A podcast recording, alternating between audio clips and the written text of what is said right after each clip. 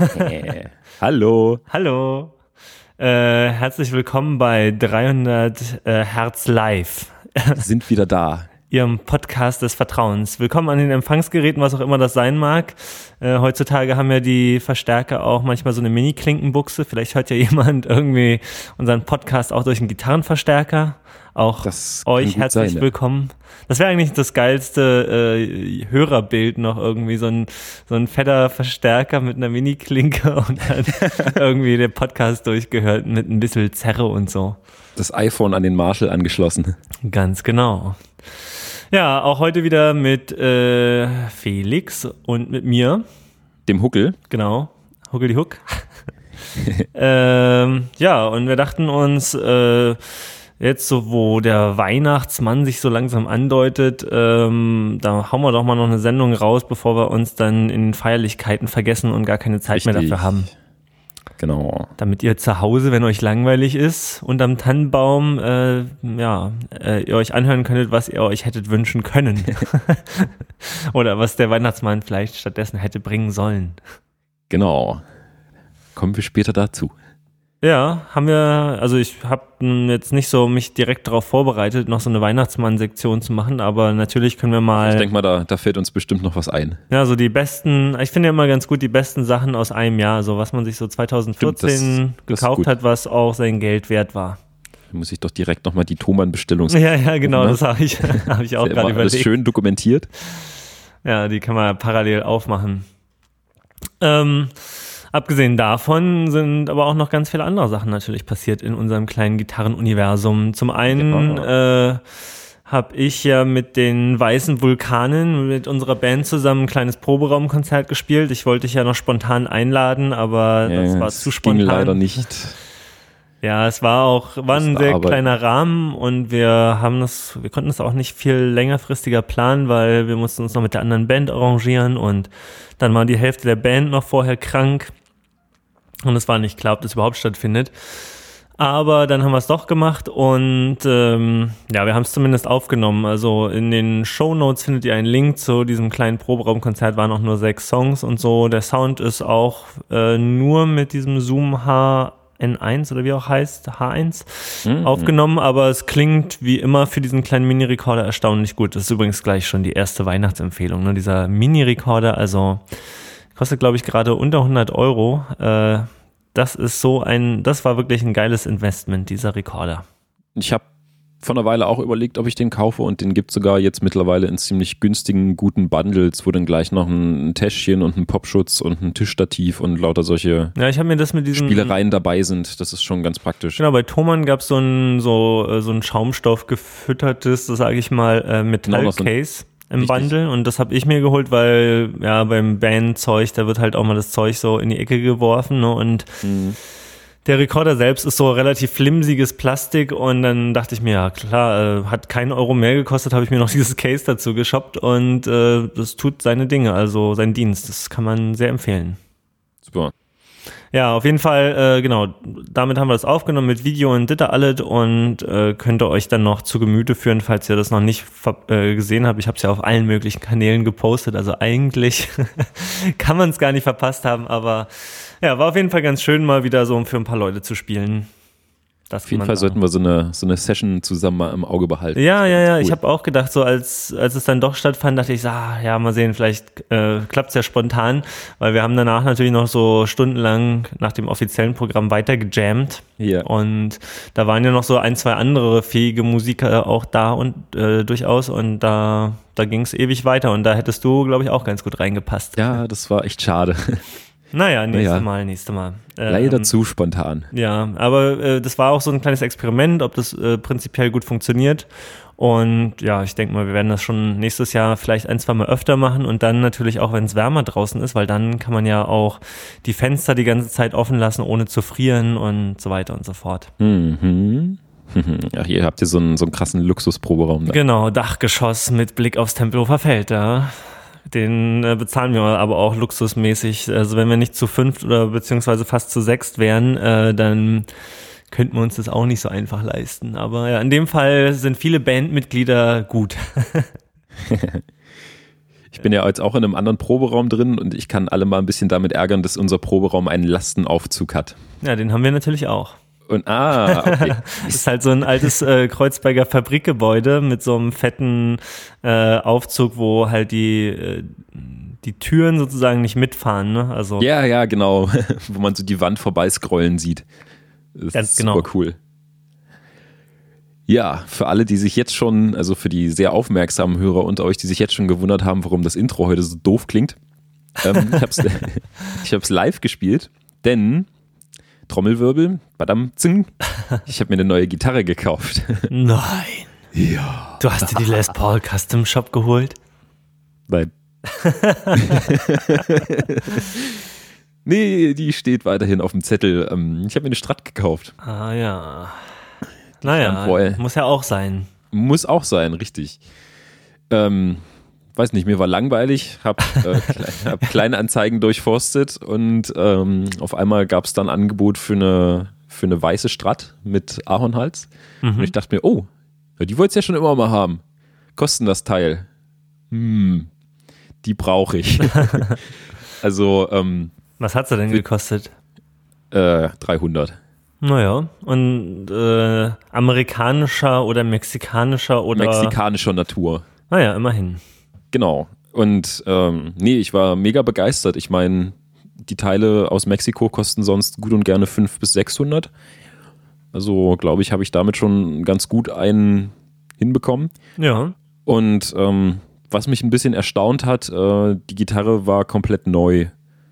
Also ich habe mich dann mit dem, mit dem Menschen unterhalten, der sie mir verkauft hat und der meinte, ähm, ja, ich verkaufe noch zehn andere Gitarren, da müssen mal ein paar von weg. Meine Frau nervt langsam rum, dass die keine Bilder mehr aufhängen kann hier bei uns in der Bude. Okay, und warum hast du denn die Strat gekauft? Naja, ich wollte einfach bloß mal eine hübsche Strat haben hier. Ich habe Hendrix gesehen und der hat auch so eine weiße gespielt mit dem Ahornhalt, die wollte ich haben. Okay. Naja, und war ist jetzt ein bisschen schade, wenn die bei mir halt rumliegt. Also würde mich freuen, wenn du die jetzt mitnimmst. Und naja, hm.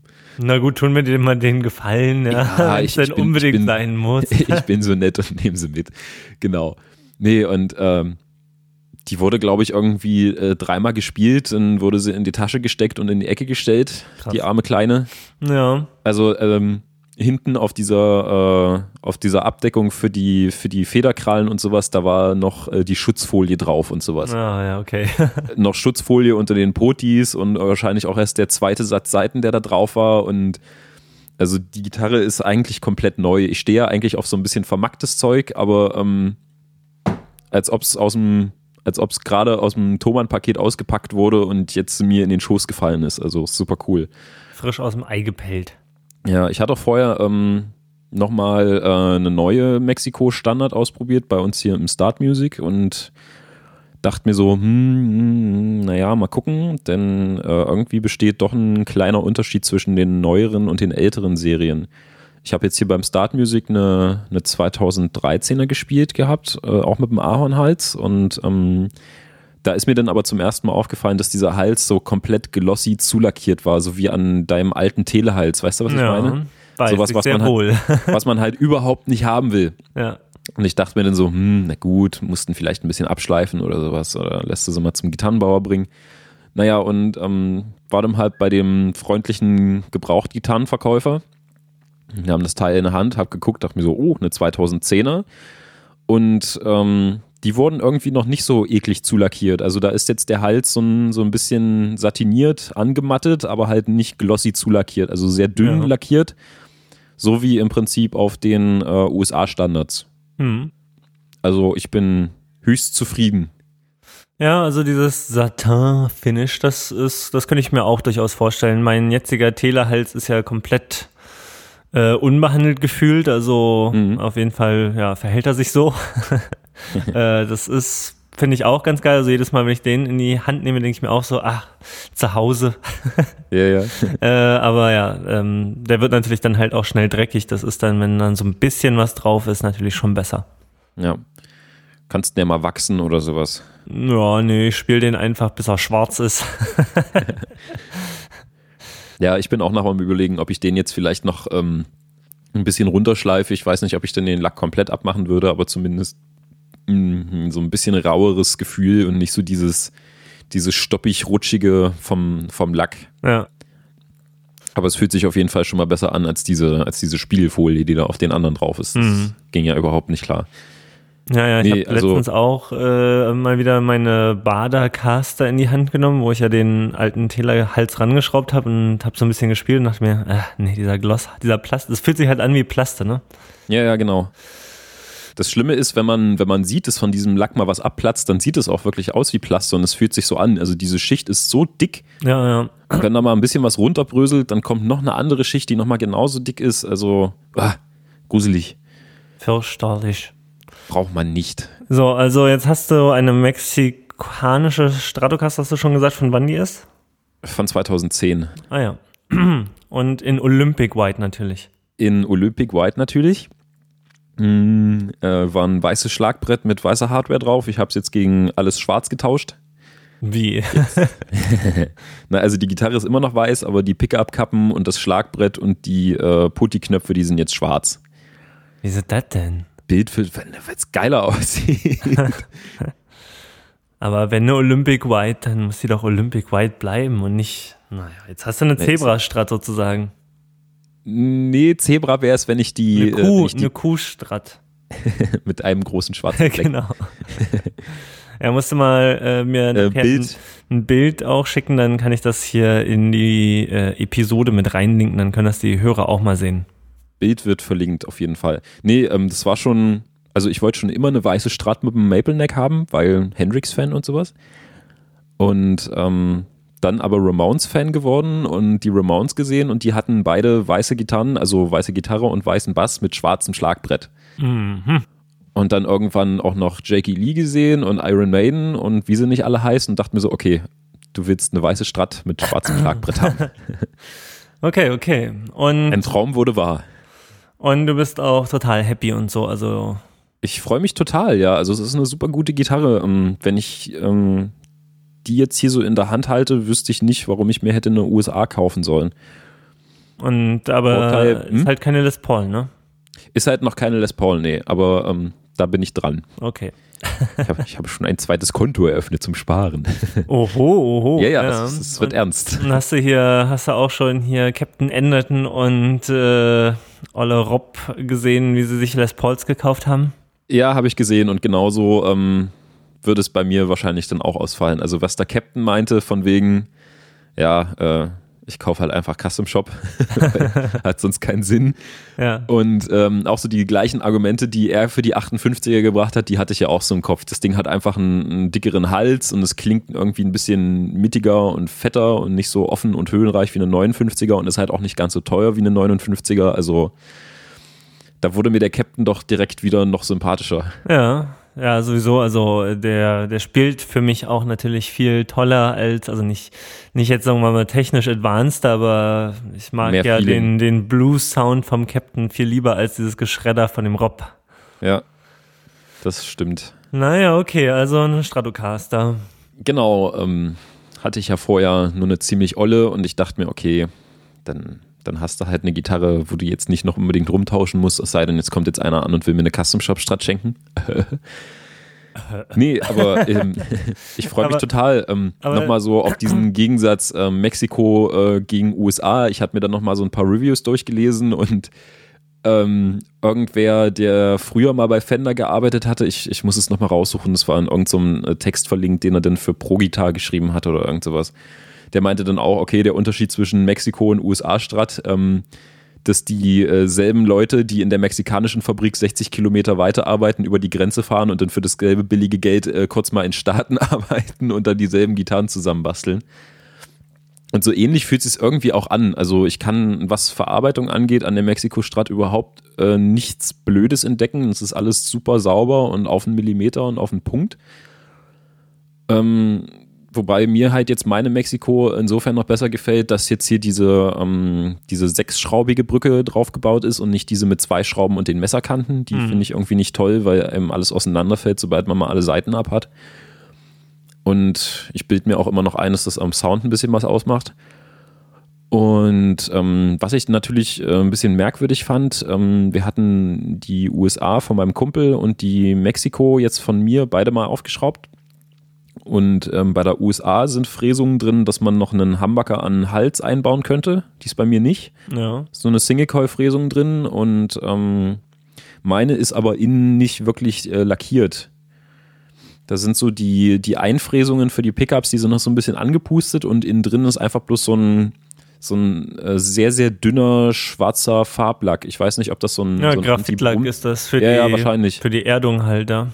Das kann gut sein. Ähm, aber halt nicht deckend zulackiert, sondern man sieht Holz durch und es ist sehr dünn. Also man kann es mit dem, mit dem Fingernagel im Prinzip runterkratzen, während die USA-Stratte halt innen drin komplett fett zulackiert ist. Ja, also. Fand ich ja ähm, bemerkenswert. ähm, kannst halt mal, wenn du einen Multimeter hast, hast du ja wahrscheinlich, ne? Nee, habe ich leider nicht. Hm. Äh, weil damit könnte man dann mal sozusagen die Gitarre durchklingeln und dann ähm, hältst du sozusagen eine Spitze, weiß nicht, in irgendeine Kammer, wo halt dieser Graphitlack ist und dann hinten am Ende sozusagen der Strecke und guckst halt, ob das leitet komplett durch, ne? Oder ob es irgendwelche Stellen gibt, die nicht mit dem Rest verbunden sind, weil das wäre dann halt blöd so äh, für die Erdung oder Schirmung oder wie auch immer. Also das ist ne, eigentlich die Erdung. Das wäre eine Idee. Aber ansonsten äh, an der Gitarre brummt nichts. Okay. Und es sind aber alles Single Coils und so. Noch sind es alles Single Coils. Ich werde mir wahrscheinlich irgendwann mal einen Humbucker einbauen, aber ähm, dafür habe ich eigentlich auch meine Les Paul. Ja. Noch, noch soll es einfach erstmal strattig bleiben. Mhm. Nee, ich bin, ähm, ich bin super zufrieden. Äh, klar sind die Pickups natürlich nicht so gut wie auf einer äh, USA-Gitarre. Da wird ja halt doch ein bisschen hochwertigeres Elektronikzeugs eingebaut. Ich habe jetzt hier diese Fender Standard Single Coils drauf. Bei den USA sind es ja, glaube ich, die Texas Special, die verbaut werden. Ähm, das ist ja aber auch eine, eine Nachrüstung von 100 Euro, sage ich mal. Ich, So billig sind die. ähm, bei den Texas Special bin ich mir gerade nicht sicher. Ich habe mir bis jetzt immer die Fat 50s angeguckt und da kostet der komplette Satz, weiß nicht, 150 oder sowas, Oh, weil es das die dann ja. in, einem, in einem Bundle gibt. Die kann man sich auch einzeln kaufen und dann kostet, weiß nicht, jeder 80 oder sowas. Ich bin mir jetzt gerade nicht sicher. Aber ich bin mir jetzt, ich weiß noch nicht, was ich irgendwann mal für welche einbauen wollen würde. Ob jetzt Tex-Mex, Texas Special oder Fat 50s. Da würde ich vorher ganz gern nochmal Gitarren ausprobieren, die da vielleicht welche von eingebaut haben. Mhm. Vielleicht weiß ja auch von den Hörern irgendwer Bescheid, was man da jetzt am besten für nehmen könnte, um seine Mexiko-Strat noch ein bisschen zu pimpen. Pimp My Strat. Pimpmeister. Und braucht Ja, man auch ja. eine eigene Rubrik Ähm, hier oder wie? Ich bin ja jetzt auch hier gerade total im, im Pimp My Telecaster Fieber. Ja. Ich habe mir unvernünftigerweise hat es mich einen Tag überkommen und ich habe gedacht, ich muss jetzt mal was klicken. Kurz vor Weihnachten überkommt es einen immer, ne? Ja, und zwar die Geschichte dazu ist folgende. Die, ich hole mal kurz aus. Äh, der Booker äh, von Kadaver, äh, also von der Band hier von Freunden von mir, Ja. äh, der auch ganz viele andere so Psychedelic Rock oder ja wie auch immer äh, so Heavy Rock Bands ähm, bookt, der hat auch so ein Newsletter, wo er halt immer irgendwelche coolen Konzerte in Berlin ansagt, so von Bands, die er halt so managt oder ja, die sonst vielleicht noch nicht so viele kennen. Und der hat letztens auf Facebook gepostet, hier das beste Konzert 2014 für mich war Doppelpunkt und dann hm, hm, hm. Und dann dachte ich mir so, ja, okay, also ich mag jetzt auch nicht alles, was der so managt, aber wenn der sagt, beste Konzert 2014, dann checke ich mir das mal rein. Ja. Und der Typ, äh, der das war, äh, der den er verlinkt hat, war, heißt Jonathan Wilson. Kennst du den? Nee. Ja, ich auch nicht so richtig. Also ich kannte ein Lied von dem und dachte mir so, ja, ist ganz nett, ist nicht schlecht, aber ist jetzt auch nicht so mein new favorite shit. Ist halt, der kommt aus Kalifornien und ist halt also jetzt nicht so bluesrockig oder so, ne, sondern eher so, naja, wie das halt so Westküsten-Gitarrenmusik irgendwie, so ein bisschen gediegener äh, oder entspannter, keine Ahnung, wie man das beschreiben soll. Auf jeden Fall habe ich mir dann aber das Konzert, was er da verlinkt hat, angeschaut und der Sound von dem Konzert war episch gut. Also wirklich super geil aufgenommen. Äh, und so wie der Typ da gespielt hat und was der so für Sounds parat hatte, hat mir das eigentlich auch äh, tatsächlich sehr, sehr gut gefallen. Und dann, wie das immer so ist, wenn man mal einen Gitarristen oder jemanden, ja, einen Gitarrenspieler halt findet, den man toll findet, dann checkt ich zumindest gleich im Internet so, ja, was hat denn der für Gear, so, was hat denn der für Pedals und so, ne, was, was macht denn der da, um diesen Sound da rauszujagen? Und die Amis, die spielen ja meistens auch immer tatsächlich mit so Fender-Amps und so macht er das auch. Das heißt, an der Stelle war ich schon mal gut aufgestellt. Mhm. Und dann habe ich halt so ein bisschen gegoogelt, so, okay, Gear, Jonathan Wilson und so weiter. Und da gab es nicht so viel an den üblichen Seiten, wo ich äh, immer gucke. Ah, das könnte ich übrigens gleich mal verlinken. Merkt ihr das mal, dass ich gleich noch die Seiten erwähne, wo man gucken kann, was andere Bands für Gear haben. Äh, auf jeden Fall äh, habe ich dann doch einen Artikel gefunden in irgendeinem Guitar Magazine auch, wo sie den interviewt haben und dann hat er auch über seine Telecaster geschrieben. Ja, er hat auch eine Telecaster. und äh, dann hat er gemeint, ja, also er hätte, er baut sowieso auch selber ein bisschen Gitarren und ähm, die hat er auch hier modifiziert, andere Hals ran und dann hat er sich Pickups von einem Bill Asher aus Kalifornien irgendwie da reingeschraubt und meinte dann so im Nebensatz und ja, übrigens der, ich glaube, der verkauft die jetzt tatsächlich auch. Also der hat die ursprünglich für ihn so einfach nur gewickelt und jetzt gibt's die wohl im Online-Shop und dann dachte ich mir, alles klar, check ich mal aus. und ja, dann äh, habe ich mir dann mal so ein YouTube-Video angeguckt und dachte mir, ja, fuck it, ich klick die jetzt einfach. Sind also so custom wound Pickups von einem Typen. Ich habe auch ein Foto dann per E-Mail gekriegt, wo er gerade meine Pickups wickelt. Ja, cool. ähm, ja, und die, also ich meine, in meiner Squire Telecaster sind jetzt wahrscheinlich nicht die allergeilsten Pickups drin, aber ich finde den Sound eigentlich voll gut. Äh, jetzt, äh, ich habe also eigentlich nur wenig zu meckern, aber jetzt irgendwie hat's mich über, überkommen und dann habe ich mir diese Pickups halt bestellt, liegen auch schon vor mir auf dem Schreibtisch. Und die haben so eine Spezialität noch, dass nämlich ähm, der Neck Pickup äh, bei der tiefen E- und A-Seite nur Alnico 3 Magnets hat und der Rest sind Alnico 5. Mhm. Und eigentlich ist das so ein bisschen counterintuitive, weil eigentlich würde man denken, ja, wieso sollte man nicht den stärkeren für die tiefen Seiten machen und die, also wenn man das so ein bisschen mehr balancen will. Aber der hat es andersrum gemacht. Die heißen Sweet Tea äh, Pickups und ich verlinke die natürlich auch. Und ähm, dann dachte ich mir, ja, okay, aber wenn ich jetzt irgendwie die Gitarre aufschraube, ja, und da andere Pickups reinmache, dann hm, wäre es ja eigentlich die Gelegenheit, vielleicht auch noch die andere Brücke, von der ich die ganze Zeit immer so spreche, anzubauen. Dann habe ich irgendwie noch mal kurz da auf Callahan Guitars rumgeklickt und ja, mh, hm, naja, okay, ja, sind jetzt auch nur noch mal 150 Euro.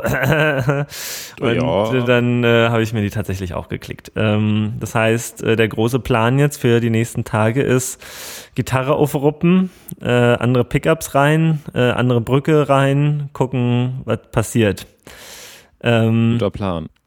Und ich habe mir, oh, dann habe ich ja Sachen festgestellt, als ich da wieder so in meiner Recherchierphase war und zwar habe ich gelesen, ich habe ja genau, ich habe so ein bisschen nach dieser Squire äh, Telecaster geschaut, äh, was da jetzt eigentlich für Pickups drin sind und welche Magneten und was für Widerstände und so weiter, um mich mal so zu informieren, was ich dann jetzt, ob die, die ich bestellt habe, ein bisschen anders sind oder so. Und dann schreibt da jemand äh, oder hat jemand in einem YouTube-Video zu dieser Gitarre gesagt, dass der Korpus, also der Body aus äh, Pine wäre, also aus Kiefer. Aha.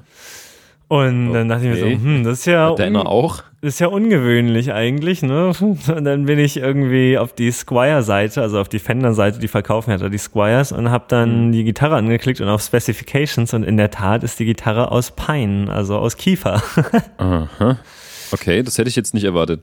Ja, ich auch nicht. Äh, ist halt äh, nicht so das übliche äh, Korpusholz, aber unterstützt natürlich einmal mehr die These, dass die Holzart an sich nicht so den großen Unterschied macht oder zumindest nicht so den ja mega Unterschied. Und ähm, jetzt habe ich halt natürlich ein bisschen recherchiert. Was ist denn mit Kiefer? Kann man das nehmen oder kann man das nicht nehmen? Ne? Und ähm, es gibt auf jeden Fall ganz viele sagen, die sagen, nee, nee, das geht gar nicht. Also das verzieht sich und das ist viel zu feucht oder zu weich oder zu was auch immer. Ne? Und dann, es harzt. Ja, dann habe ich halt so ein bisschen weiter gegoogelt und dann gab es einen tatsächlich so ein Tone Wood Work, also äh, ja, eine Bude, eine Tischlerei, die halt Tonhölzer herstellt und die meinten halt so, ja, Kiefer. Äh, es gibt ganz viel einfach so äh, falsch äh, Information oder im Internet und ähm, die meinten, nee, man kann das schon nehmen, aber man darf halt zum Beispiel, man kann das nicht als zweiteiligen Korpus machen, man muss den halt so wahrscheinlich am besten vierteilig machen, damit sich eben nicht mehr verzieht. Also man macht sozusagen okay, kleinere Stücke, aber wenn man die dann verleimt, sind die einfach genauso hart wie äh, andere. Und Kiefer, dann haben sie noch so eine Tabelle aufgemacht mit so äh, den Härtegraden von den unterschiedlichen Hölzern und da war Kiefer tatsächlich sogar teilweise, also kommt auf die Kieferart an, sogar vor Erle oder so, ja, was ja schon wieder ein sehr übliches Holz ist. Mhm. Insofern, äh, okay, erst Panikattacke bekommen, scheiße, ich brauche auch einen neuen Korpus. okay. äh, aber dann setzte doch an der Stelle dann wieder das, die Vernunft ein und sagte mir, ja, ja, okay, passt schon irgendwie. Es hat ja bisher gut geklungen.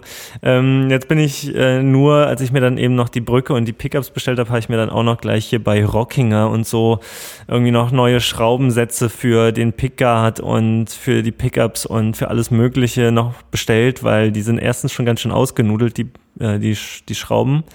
Und zweitens dachte ich mir, ja, wer weiß, wenn die da, ja, wer weiß, in welchem Zustand das da alles da drin ist. Und dann habe ich lieber nochmal einen sauberen, schönen Schraubensatz da, falls irgendwas zu ersetzen ist. Genau. Und dann habe ich mir natürlich auch noch, um die Sache komplett zu machen, äh, habe ich mir natürlich auch noch die äh, Original Fender Spare Parts, also nochmal einen Drei-Wege-Schalter und äh, noch hier Potis und Capacitors und so auch noch dazu bestellt. Und äh, jetzt kann ich sozusagen die ganze Gitarre auseinanderrupfen und äh, wieder zusammenschrauben. Man unterschätzt ja auch immer gern den Verschleiß von so einem Schalter. Ja, meiner ist schon tatsächlich so ein bisschen durchgenudelt und mhm, ähm, werden irgendwann wabbelig und äh, leiten nicht mehr richtig oder sowas und dann klingt es halt auch mies. Ja, und ich meine, die Gitarre hat ja 300, 350 Euro oder so gekostet. Ähm, und ja, haben wir ja schon ein paar Mal gesagt, äh, wenn man sich selber eine baut und nur die schönsten Teile aussucht, dann ist man auch ganz schnell bei 1000 Euro. Ja. Und die sparen halt natürlich an so Sachen wie dem Schalter oder die Potis oder natürlich der Klassiker, die Klinkenbuchse, die nach zwei Wochen rein und rausstecken einfach immer anfängt zu knacksen und mhm, zu genau. klappern. Und das, ich glaube, die Klinkenbuchse ist das erste, was man man so bei so einer günstigeren Gitarre hm. mal auswechselt. Ja, ja. Naja. Also alles, alles neu. Alles neu bis auf Korpus an deiner Gitarre. Naja, noch nicht, noch nicht. Noch steht sie hier neben mir. Aber ja, sie hat ja schon einen neuen Hals bekommen eben. Ne? Und äh, neue Klinkenbuchse ist auch schon lange drin. Und ja, jetzt gibt's wahrscheinlich, also das Blöde war, ich habe zwar äh, bei Rockinger und bei Thomann die Teile ähm, am gleichen Tag bestellt, aber äh, Rockinger, äh, falls ihr das nicht kennt, ist auch so ein Webshop für ganz viele so Kleinteile für Gitarrenbau. Die haben das einfach mit der Post geschickt, also ganz normal. Das heißt, es kam an als Briefsendung. Thomann schickt es ja immer mit DHL und die haben tatsächlich am Freitag gesagt, ja, sorry, äh, aber ich, oder am Samstag haben sie gesagt, äh, zu viel zu tun, kommt am nächsten Werk Werktag. Das heißt, ich muss noch bis Montag warten, um so richtig. Das, das ist schlimm, sowas. Ja, aber ich habe mich damit arrangiert, weil äh, die 300 Herz-Hörer, die auf Twitter uns folgen, die wissen es ja schon. Aber ich habe ja auch angefangen, das Ganze auf äh, Video zu bannen. Und ich habe jetzt irgendwie sozusagen ein, ein Video habe ich mal heute so probeweise auf YouTube hochgeladen ähm, wo ich sozusagen das ganze Vorhaben nochmal erkläre und dann nochmal auf clean so ein paar Töne anspiele, so als Dokumentation, damit, falls es hinterher schlechter klingt, ich das auch mir schwarz auf weiß sozusagen anhören kann und dann im Zweifel die anderen Pickups wieder einbaue. ähm, ja, aber auf jeden Fall dazu auch natürlich nochmal ein YouTube-Link äh, in der Beschreibung und da kommt auch noch mehr. Und wenn ich die jetzt aufschraube, die Gitarre, dann filme ich das alles irgendwie in Full HD und so weiter. Ihr könnt live dabei sein, wie ich mir den Lötkolben in die Hand ramme oder äh, irgendwie die Gitarre an die Wand schmeiße aus Brust, weil irgendwas nicht geht. Nein, Quatsch. So schlimm wird es nicht kommen, aber äh, ich dachte mal, ich halte das mal alles fest und dann kann sich vielleicht jemand äh, auch davon inspiriert fühlen oder seine Angst verlieren, mal so eine Gitarre aufzuschrauben und so und sehen, dass das alles gar nicht so schlimm ist. Ja, da sind wir ja mal auf den Vorher-Nachher-Sound gespannt. Ja, ich auch. Ich habe auch Angst schon. also einerseits habe ich natürlich Bock auf irgendwie. Meinst du, es wird schlechter als vorher? Nee, aber es ist halt, also entweder, also es gibt ja verschiedene Szenarien, ne? Entweder es klingt einigermaßen gleich dann ja, es ist zumindest nicht schlechter, aber man hat auch nicht wirklich viel gewonnen. Mhm. Dann äh, gibt es natürlich das Szenario, es klingt auf jeden Fall geiler. Also so, um, ähm, ja, im, im, besten Fall zum Beispiel die E- und A-Seite auf dem Neck-Pickup, die, die mumpft für mich halt viel zu sehr. Und wenn die ein bisschen transparenter würde oder so, fände ich schon mal super. Oder wenn es so ein bisschen mehr, ja, ein bisschen mehr ich weiß gar nicht, wie sagt man denn, äh, einfach ein bisschen fetter klingen würde oder toller, ist natürlich auch ein cooles Szenario. Und dann ist es halt so, äh, ich spiele die Gitarre jetzt seit zwei, seit zwei Jahren und habe mich schon sehr an den Sound gewöhnt. Ne? Und wenn das jetzt anders ist, und es muss nicht mal schlechter sein, aber nur anders.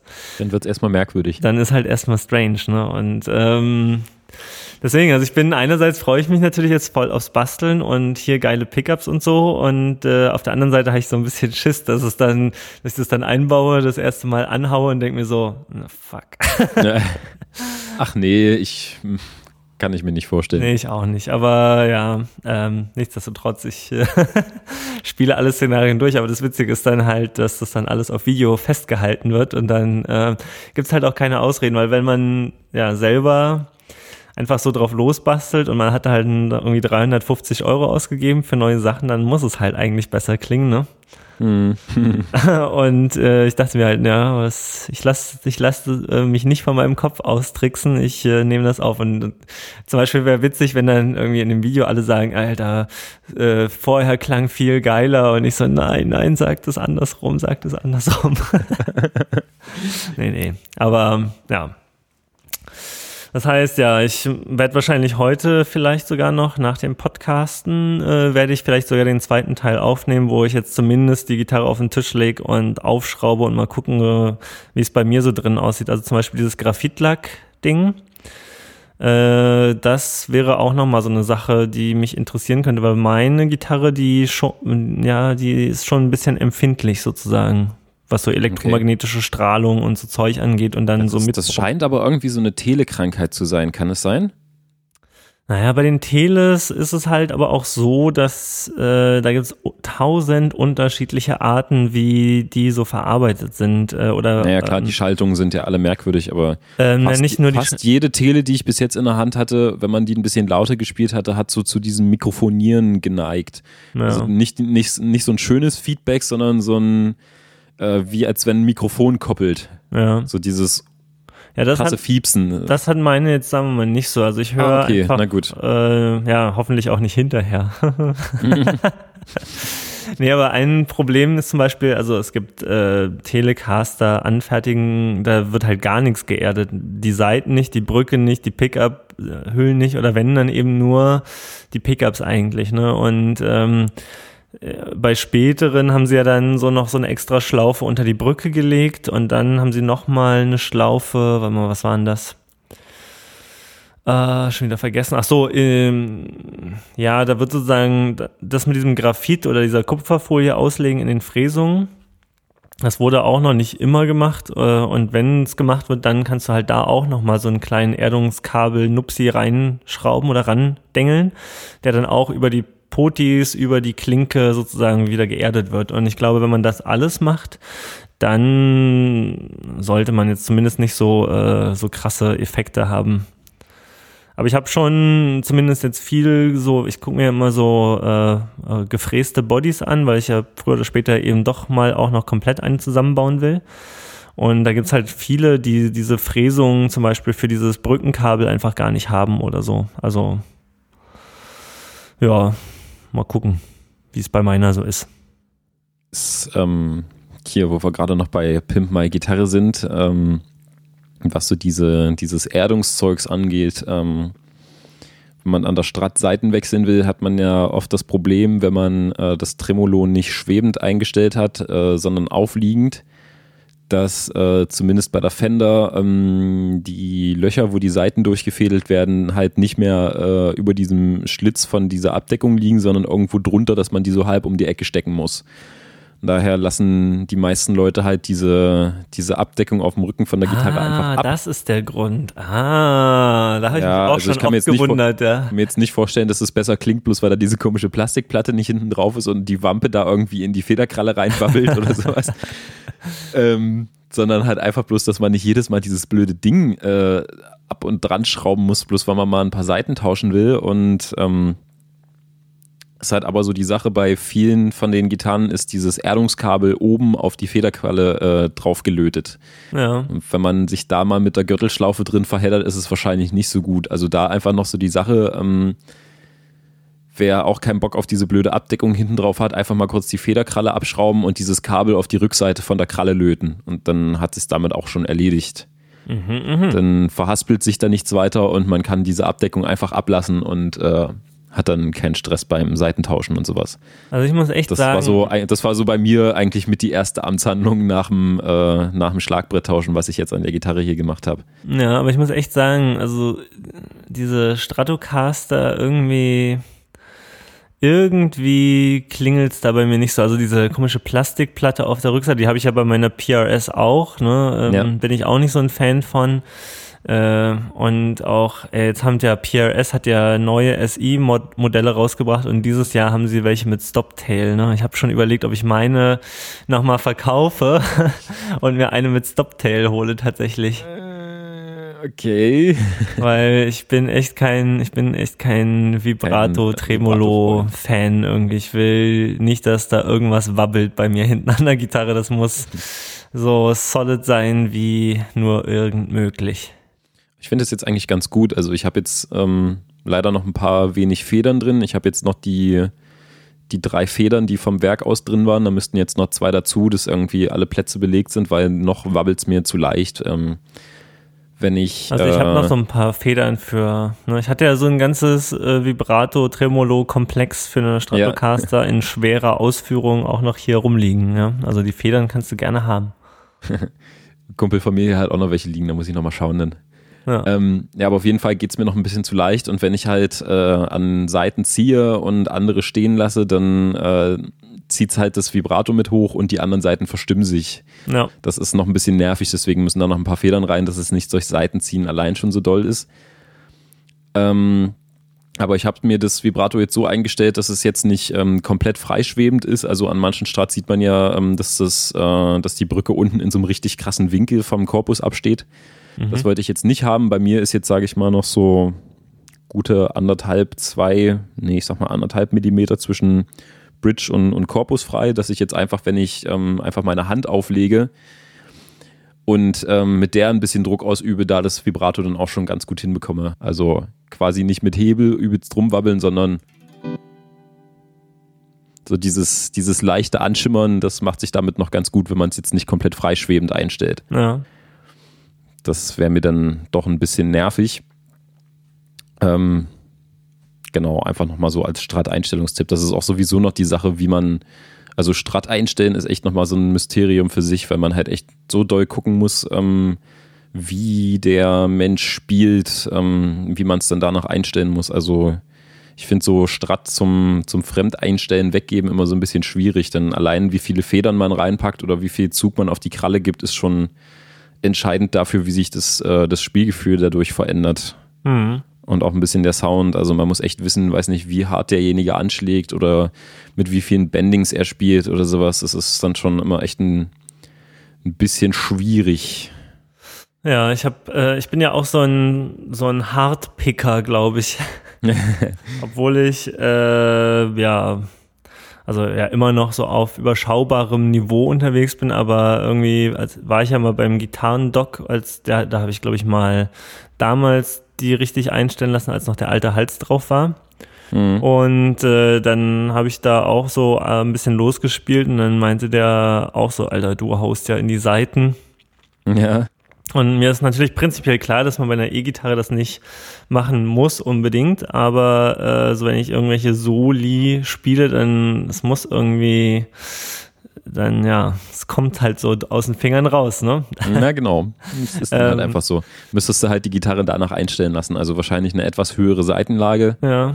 Den Hals ein bisschen danach einstellen, dass nichts, äh, dass nichts schnarrt und sowas. Genau, also ähm, ja, das ist äh, nämlich auch mir aufgefallen, als ich jetzt dieses Soundbeispiel in dem Video aufgenommen habe da hört man das halt tatsächlich so, dass die Seiten da schon viel rasseln noch. Und ähm, ich habe mir jetzt tatsächlich äh, bei Rockinger, das ist irgendwie schon auch ein cooler Store, weil die haben halt so ganz viel Tools, so Kleinkram, den es bei Thomann wiederum nicht gibt. Oder wenn, dann ist der einfach unmöglich zu finden, weil der einfach nur unter sonstiges Zubehör einsortiert ist. Also und Zubehör und Ersatzteile bei Thomann ist echt noch ein Entwicklungsfeld. Das ist richtig ja, schlimm. Das ist wirklich dünne, muss man sagen. Ähm, Auf jeden Fall bei Rockinger habe ich mir dann so, so äh, zum Beispiel eine Radienlehre, nenne ich jetzt mal so, gekauft. Oh ja, also sowas brauche ich auch noch. So ein Lineal um, oder so ein, ja, so ein ausgeformtes Ding, um zu gucken, äh, so eine Schablone im Wesentlichen, um zu gucken, welchen Radius der Hals hat oder das Griffbrett. Mhm. Äh, und das kann man dann halt natürlich auch äh, an den Seiten anlegen, damit das dann sozusagen die Seiten den Radius quasi umschmeicheln. Genau. Äh, und dann hat, hatte ich noch so ein Lineal, was halt direkt an der Kante bei Null anfängt, damit man damit irgendwie die Seitenabstände gut messen kann. Und dann habe ich mir noch eine Fühlerlehre gekauft, die ist besonders cool. Äh, weil da kann man halt äh, der klassische Weg oder ein Weg, wie man so die Halskrümmung äh, messen kann oder überprüfen kann, ist ja, macht ein Capo an ersten Bund Genau. und hält dann so am 13. Bund oder so die Seite runter und dann kann man am 6. Bund sozusagen gucken, wie groß ist dann auch der Abstand. Und Achso, so, das sind diese Scheibchen, die man so aus einem Dingens rausklappt. genau, das sind so Ah, ganz ja, okay. äh, so, so Plättchen oder ja, äh, sieht aus wie eine Pfeile, aber sehr dünn und ohne Pfeile. Genau. Und die gibt's dann in 0,5 Millimeter Abständen, glaube ich. Und dann äh, ist sozusagen, schiebt man die so dazwischen, zwischen die Seiten und wenn man, und man merkt halt einfach, wenn die die Seite berührt, dann sieht man, dass die sich bewegt und man fühlt es auch. Und wenn sie sich nicht bewegt und man nichts fühlt, dann ist die Seite höher als das, was man da gerade reinschiebt sozusagen. Ähm, und so kann man das relativ genau äh, auch überprüfen und nicht nur so nach Pi mal Daumen. Und dann habe ich auch gemerkt, äh, dass mein Hals von der Krümmung schon alleine ein bisschen zu flach eingestellt ist. Also der müsste an sich schon mal ein bisschen gekrümmter sein. Allerdings, als ich mir diesen Hals gekauft habe, habe ich ja vergessen zu sagen, dass ich gerne die Halseinstellschraube am Kopf haben wollte und habe dann natürlich einen Vintage-Neck bekommen, wo er am Ende ist. Mussten abschrauben. Ja, ich hoffe, ehrlich gesagt, dass wenn ich jetzt den Pickguard und alles runternehme, dass ich so von hinten rankomme. Manche Telecaster haben nämlich vom Kann sein, dass Hals die Fräsung vom, vom, Ja. vom Single Coil noch hingeht. Ja. Äh, ja, weil manche Telecaster-Bodies, die haben halt da so einen kleinen Schlitz reingefräst, genau dafür. Äh, meine hat es aber vermutlich nicht. Und wenn es es nicht hat, dann muss ich tatsächlich den Hals nochmal lose schrauben, ja. ja, das Bies. Ja, ja, ja, das ist kein Spaß. Ähm, noch was zum Pimpen. Äh, baust du dir eine Filterschaltung mit ein? Eine Filterschaltung. Also äh, eine Sache, die ich machen könnte, ähm, weil diese Pickups, äh, die hier ankamen, die sind ja Single Coils und die kommen aber mit drei Kabeln. Kannst du dir splitten oder wie? Äh, Äh, naja, splitten ist Quatsch bei Single Coils, Äh, aber nee, es, ähm, es kannst gibt du Phase bei, verdrehen oder was? bei Telecastern gibt's den die the Four-Way Switch äh, Schaltung. Mhm. Ähm, das gibt's auch bei den äh, Fender Texas Special Telecastern. Und zwar normalerweise ist ja Neck, dann Neck Bridge äh, parallel und dann nur Bridge, so der übliche, üb, übliche Dreiwegschalter.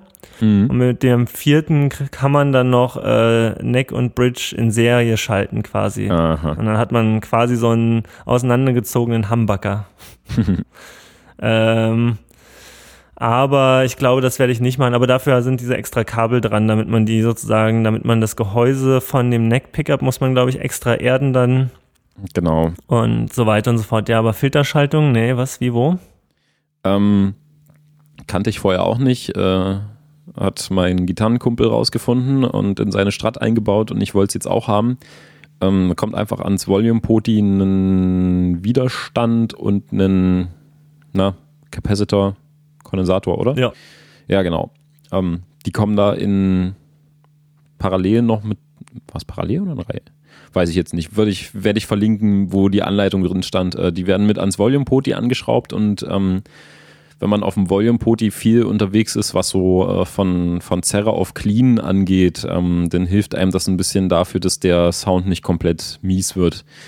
Bei den äh, teureren äh, Strats und Teles ist es sogar schon mit drin, würde ich meinen. Also zumindest auf Custom Shop Niveau. Ich weiß nicht, ob bei den Standards oder bei den American Vintage das Teil mit drin ist. Hm. Ähm, also, äh, sagen wir nochmal, was ist, äh, wo ist was parallel reingelötet? Äh, auf das Volume Poti, wo, ähm, wo Pickup und ach, ich mache jetzt hier diese Website auf, was soll denn das? Ach toll, die funktioniert jetzt natürlich nicht. Mm, ja, also wo Pickup und ich glaube äh, nicht Erdung mit angelötet ist, sondern die, die, das Dingens zum nächsten Poti. Ja. das Kabel. Ähm, da wird ein Widerstand mit einem Kondensator verdrillt und äh, auf diese beiden äh, Nupsis da aufgelötet. Und äh, das hilft dabei, dass wenn man das äh, Poti runterdreht, um die Gitarre ein bisschen cleaner zu machen, dass einem die, die Bässe nicht wegmumpfen und dass so ein äh, paar Höhen erhalten bleiben. Man merkt es halt meistens bei äh, günstigeren Gitarren mit äh, billigen Potis, dass wenn man ein bisschen am Volume-Poti dreht, sind so die, also wenn man sich jetzt auf der Strat befindet, sind ja so Zahlen auf diesen Potis drauf. Da sind so die ersten anderthalb Zahlen, die man überspringt, die sind noch gerade so okay und dann kommt auf einmal so ein Loch und dann ist der Sound so fast komplett weg und klingt, als ob man irgendwie durch ein altes Radio spielt. Mhm, mh. Und ähm, das hört durch dieses äh, lustige kleine Verbauungsgedings halt äh, eigentlich fast auf. Also der Sound bleibt halt einfach schön, auch wenn man am Poti dreht. Aber am Volume-Poti oder am äh, Ton? Am Volume-Poti. Ja. Es gibt auch noch eine Schaltung für Tone-Potis, die habe ich bei mir jetzt aber ausgelassen, weil ich die Tone-Potis nie benutze. Die sind bei mir immer voll auf, ich brauche die nicht. Ja. Gibt es aber auch noch, dass die halt nicht äh, auch sofort wegmumpfen, sondern dass es im Prinzip eher wie so eine Höhenblende funktioniert und nicht einfach bloß den Sound doof machen. Naja, das äh, ist eigentlich, wenn ich das richtig in Erinnerung habe, liegt das eigentlich nur an der Dimension des Kondensators, den man da dazwischen lötet, weil meistens oder früher waren es halt relativ fette. Genau. Und die haben dann, je fetter der Kondensator, desto mehr ist dieser Tone Control Effekt. Und wenn man den ein bisschen schmaler dimensioniert, dann ist es halt nur so ein leichtes so ein leichter Unterschied sozusagen. Genau. Äh, ich habe ja hier dieses PDF, ne, mit diesen, hatte ich auch bestimmt schon mal im Podcast erwähnt, diese, äh, weiß nicht, wie viel 100 äh, Telecaster-Schaltung. Genau. Ähm, und da, wenn ich mich recht entsinne, da gab es jetzt aber schon für die Sound Control irgendwie verschiedene Sonderfälle, aber am Ende die Deluxe Stratocaster, wenn ich mich, äh, Quatsch, Telecaster, also die American Deluxe Telecaster, genau, die hat nichts weiter da. Äh, also die hat, glaube ich, aber ein, hat die einen vier Wege? Nee, die hat auch nur einen drei Wege Schalter. Ach so, aber noch einen extra Switch um zwischen genau dann okay, dann kannst du mit einem extra Switch zwischen parallel und seriell in der Mittelstellung hin und her wechseln, aber ansonsten zwei 250k Potis und ein 22 Nanofarad Kondensator, that's it. Mhm.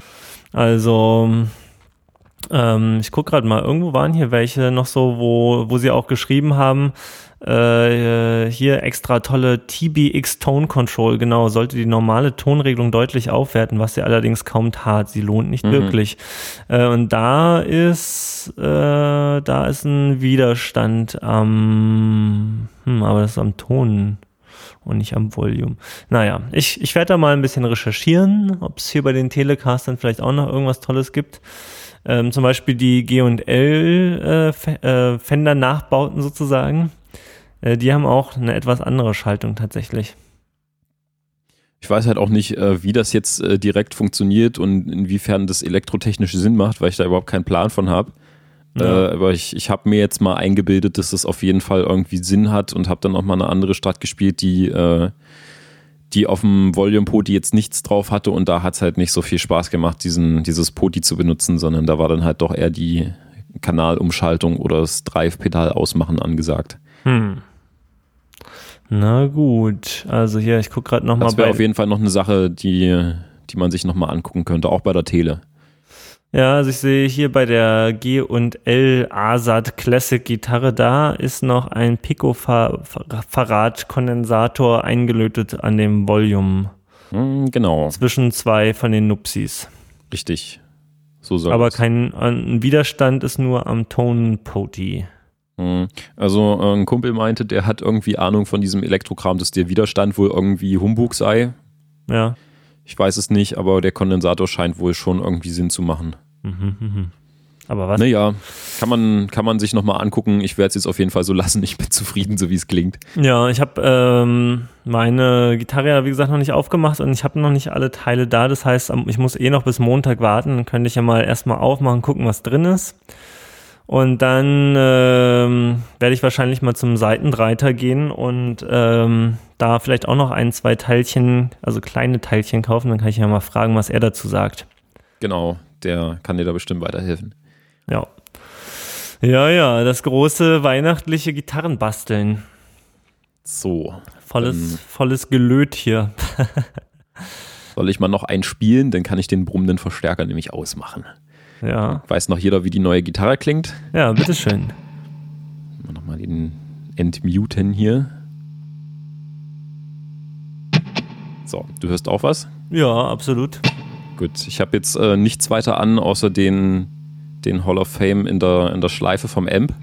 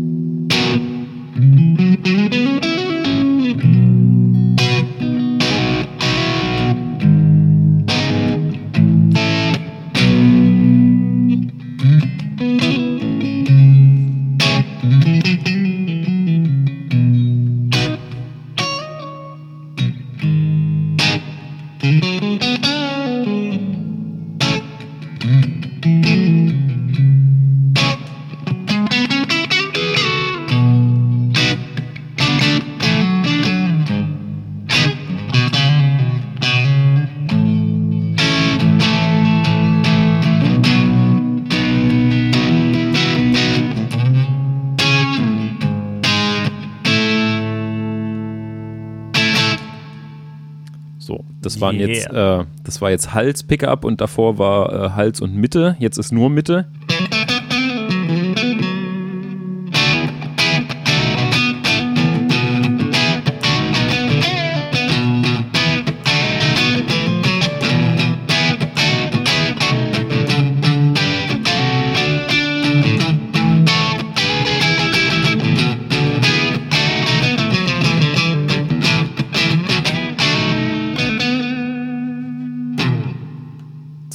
Jetzt Mitte und äh, Steg. Steg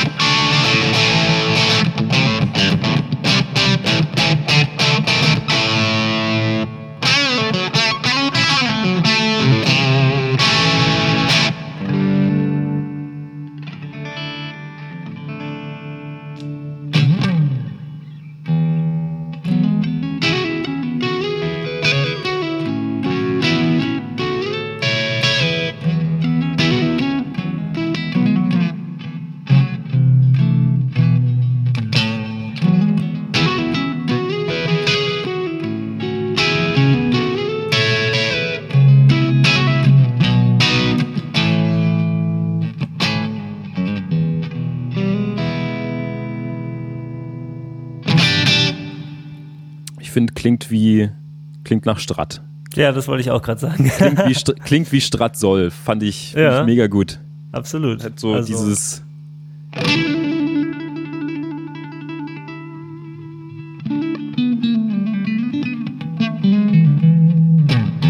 Hendrix lässt grüßen. Ja, ich ähm, frage mich auch immer, warum das so ist eigentlich, weil hm, warum klinken die so, also dieses, ähm, das klingt ja immer so, als würde die, die Seiten halt auch immer irgendwie so gegen die Bünde knallen oder dieses, weißt schon, was ich meine, dieser. Äh, tun sie auch ein bisschen. Ja, aber das tun sie doch bei anderen Gitarren eigentlich auch, oder nicht? Ich glaube, das ist einfach so die, die komplette Art und Weise, wie diese Gitarre verbaut ist. Hm. Ich finde ich find ja dieses Konzept von, von Tele und Strat eigentlich total super. Also einfach mal bisschen was zusammengeleibt und zusammengelötet und kurz noch was angeschraubt und ähm, bisschen Draht draufgezogen auf das Stullenbrett und auf einmal klingt es nach Gitarre. Ja, und äh, Telecaster und Stratocaster klingen halt auch irgendwie unterschiedlich, ne? Obwohl ja. die ja die gleiche Skalen äh, oder Mensur oder wie auch immer haben, glaube ich, ne? Mm, glaube auch. Und ja, eigentlich vieles gleich ist, auch die Pickups eigentlich im Wesentlichen. Und der eine hat halt, die eine hat halt Vibrato und die andere irgendwie Solid Bridge und das ist es schon, oder wie? Anscheinend. Also ich kann es mir auch nicht erklären. Es, es, muss einfach die Bauweise sein, also so wie das Ding gemacht ist. Ja. Naja, aber sehr schön. Äh, und was für ein Verstärker war das jetzt gerade? Ähm, das war das Marshall Valve State Top Teil mit der Box von meinem äh, äh, Vox Hybrid Amp, ah ja. die ich und, mal umgelötet hatte. Ja. Und wie hast du es gerade aufgenommen? Ähm, vorm Amp hängt ein Sennheiser E906. Mhm, mh, mh. Mein, mein Lieblingsgitarrenmikro. Das ist dein Gitarrenlieblingsmikro? Ja. Ja. also ich kann jetzt, jetzt äh, steht auch noch auf der Liste das 57er, das 906 und das 421er von, von Sennheiser. Die habe ich so ungefähr immer im Ohr, wie die klingen. Ja. Und ähm, so für den Sound, den ich gern haben will und für die Art und Weise, wie ich spiele, ähm, kommt mir halt das 906 am meisten entgegen. Also da klingt es für mich halt immer so am, am, am genauesten so, wie ich sonst auch im Raum höre, ohne dass es äh, großartig was am, an meinem Sound verfälscht. Das ja. Mhm, 57 mhm. ist mir, das klingt gut, ist mir aber, ähm, ist halt mittenlastiger als das 906. Und, ja, das ja. kommt halt, äh, das mhm. ist halt immer so gut, um so im Mix durchzukommen mit seiner Gitarre, ne? Dafür ist das ja so bekannt, mehr oder weniger auch, dass so ja, das die kom vor deinen Amp hältst und man hört es halt dann auch immer. Man muss nicht mehr viel dran drehen und irgendwie im Studio oder so im Mixen, da macht man die Gitarren meistens irgendwie so ein bisschen äh, ja so, wie es eigentlich alleine für sich gestellt nicht so wirklich toll klingt aber dann im Mix sich dann eben super einfügt und sich da mit keinem anderen ins Gehege kommt. Ja. Aber das 906, ja, das hat auf jeden Fall auch einen guten Ruf. Das äh, würde vielleicht eventuell auch mal auf meine Liste. Da müsste ich mal gleich gucken hier. Ich glaube, das wurde sogar mal auf der Basis vom 57er entwickelt, mit einer, mit einer anderen Kapsel dann letztendlich. Aber es ist auch so ein, so ein Allround-König wie das 57er. Also ja, da kann man auch reinsingen. Aber auch um einiges teurer tatsächlich. Ja, das stimmt. Also man kann auch reinsingen oder das vor eine Snare klemmen oder irgendwie einen Bläser vor die Kanne stecken oder sowas. Also das, das 906er, das wird ja da irgendwie, hängen ja manche einfach direkt vor ein Amp dann einfach oder vor, also bammeln das, war, das so runter. Das, das, war damals auch der Grund, warum ich es äh, cooler fand als ein 57er, weil ich mir einfach ein Stativ äh, gespart habe, wenn ich es live benutze. Das hänge ich einfach von, von Speaker, äh, hau dann noch ein Stück Tape drüber, dass es nicht verwackelt. Und äh, das funktioniert einfach. Das finde ich ganz gut, das Konzept. Und das machst du jetzt gerade auch so. Ja, genau, das hängt jetzt hier einfach davor. Wurde nochmal festgetaped und äh, klingt, hoffe ich. ja, äh, und äh, direkt auf die Mitte oder an den Rand oder wie ist die Positionierung so in etwa? Zwischen Mitte und Rand. Natürlich, genau mittig dazwischen. Ja, ja, genau, finde ich immer am besten. Mitte ist zu hoch, Rand ist zu mumpfig. Ist, ja. da bleibt ja nicht viel anderes über, was man dann noch machen kann. Ja, das stimmt. Kommen ja, ja, stimmt. Ich mache das mal auf meine Merkliste hier drauf, dieses Mikro. Das muss ich mir schon auch früher oder später nochmal shoppen. Also ich will eigentlich noch, also ich bin ja immer so ein SM57-User tatsächlich, weil ja, wenn ich was aufnehme, dann ist das meistens so im Mix und tatsächlich ist, ja, macht das einfach genau das Richtige. Äh, da muss man dann irgendwie tatsächlich irgendwie am wenigsten noch mit dem EQ dran rumwursteln, damit das dann irgendwie sich da so ins Gefüge passt. Mhm. Zumindest jetzt bei uns, wo wir eh irgendwie fünf Instrumente haben und zwei Gitarren und noch einen Bass und wissen schon, ne? Ähm, aber ja, ich will das schon auch nochmal ausprobieren. Ich, ja, ich merke mir das mal. Hm, hm, hm, ja, ich finde das gut. Ja, das ist auf jeden Fall nicht schlecht, das kann man durchaus sagen. Denn ich war ja jetzt vor noch nicht allzu lange her, zwei, zweieinhalb Wochen war ich im Studio mit meiner Band. Aha. Aha. Und, Hier Plattenvertrag ähm, oder was? Ach nee, bloß so ein, bloß so ein paar Demo-Dinger für eventuelle Agenturen, bei denen man mal spielen könnte. Die wollen immer alle was hören. Naja, okay.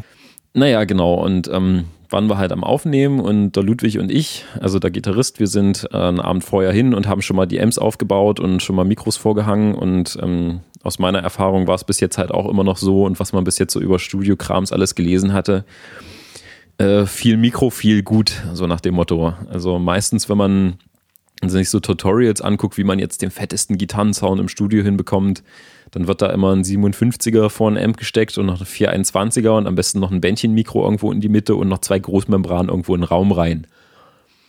Das war jetzt immer so das Bild, was ich von Gitarrensoundaufnahmen im Kopf hatte. Und wir kamen dann da an. Und äh, der Typ, der war mega cool. Der hatte zwei solche riesigen äh, Sperrholzkästen mit äh, Schaumstoff und Sand drin und sonst was drin gebaut, wo man äh, eine 412er reinstecken kann, um den Amp anständig aufzureißen. Okay. Damit es einen nicht umbläst. Und ähm, die hat er dann halt so gebaut, dass man aber nur entweder das 906 äh, vorhängen konnte oder gerade noch so äh, ein SM57 mit einem Stativ hätte reinstellen können. Und wie gesagt, ich kam da an mit meinem, man braucht mindestens fünf Mikrofone, sonst klingt die Gitarre nicht. Ja. Ja, nee, das ist natürlich Quatsch. Und äh, naja, das war totaler Quatsch. Und ich bin jetzt auch tierisch geflasht und er meinte so, na, was willst du denn für eins haben? Ich so, ach, gib mir mal das 906, da war ich schon immer zufrieden mit, ähm, das klingt gut. Beim Ludwig haben wir dann äh, mit dem 421er und mit dem 57er rumprobiert, haben wir dann das 57er genommen, also pro Gitarre ein Mikro. Ja. Und ähm, es klang einfach mal äh, direkt auf Anhieb, ohne irgendwie groß Einstellungen und noch EQen und sonst was, genau so, wie ich es äh, haben wollte, als ich auch schon das letzte Mal im Studio war und dann noch ein übelster Bohai drum gemacht wurde mit, wir nehmen noch gleichzeitig drei andere Amps und noch einen Fender dazu und äh, jeder Amp bekommt fünf Mikrofone und ne, ne, ne, ne, ne, alles viel und alles besser dann dadurch. Überhaupt nicht. Also in dem Fall hier war weniger mal echt mehr. Ja, das habe ich auch tatsächlich schon ein paar Mal so auch gelesen. Also als ich mich so mit dem Thema da nochmal auseinandergesetzt habe, da klar, irgendwie kommt man immer, also sagen wir mal zwei geht glaube ich schon noch, aber... Kann man machen, genau. Aber Gerade wenn man nicht- nur eine nicht, Gitarre in der Band hat. Nicht noch irgendwie von allen Seiten und dann noch eins schräg und dann noch eins irgendwie einen Meter weg und so, weil dann, Mhm. wenn man das zusammenmixen will, dann kriegt man da so einfach, das kriegt man dann halt nie so viel. kristallklar zusammengedübelt, dass es äh, wirklich fetzt und oder auch im Mix einfach, dann hört man es einfach auch gar nicht mehr, ne? Genau. Also ja, ein Mikro und das aber gut, das reicht vollkommen eigentlich.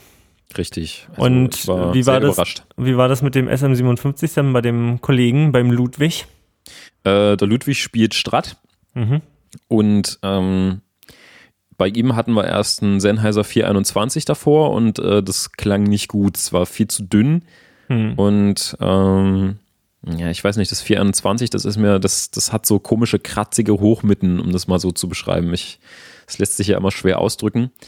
Ähm, dann haben wir aber das 57er genommen und das hat halt genau so zu diesem, zu diesem Strat-Sound gepasst, den man haben will. Das ist halt in den Mitten ein bisschen unterstützt, wo so sonst so dieses kleine Loch ist, aber halt ähm, Bässe und Höhen so ein bisschen unberührt lässt. Dass es halt so schön glockig mumpfen kann. wie man, ich sag wirklich, wie man, wie man halt Strat so will. Ich kann gern, äh, wenn wir die Aufnahmen dann irgendwann mal haben, mal so ein paar Schnipsel von irgendwo im Blog verlinken oder sowas. Dann kann man dann nochmal reinhören. Ähm, aber ich mit meiner Les Paul war mit dem, mit dem 906 komplett zufrieden. Und äh, Kombination Strat und Marshall hätte ich dann wahrscheinlich vielleicht auch das 57er genommen, würde ich aber auch gerne mit meinem 906er nochmal ausprobieren. Also so wie es jetzt hier zu Hause klingt, was ich bis jetzt schon mal so ein bisschen aufgenommen habe mit meiner Strat, jetzt äh, gefällt mir mit dem Sennheiser eigentlich auch ziemlich gut. Ja.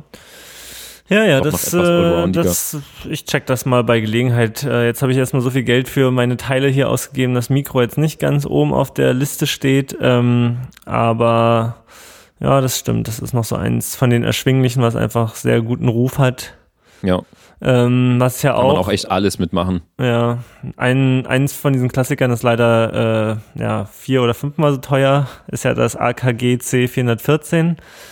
Ist das Da- das Bassdrum-Ei? Nee, nee, nee, das ist so ein Großmembrankondensator und so. das, also das klingt meiner Meinung nach zumindest immer da, wo ich es bei Gitarrendemos mal gehört habe, klingt das auch schon richtig edel, aber es kostet halt 950 Euro. Krass. Da sollte das auch besser edel klingen dann. Mhm.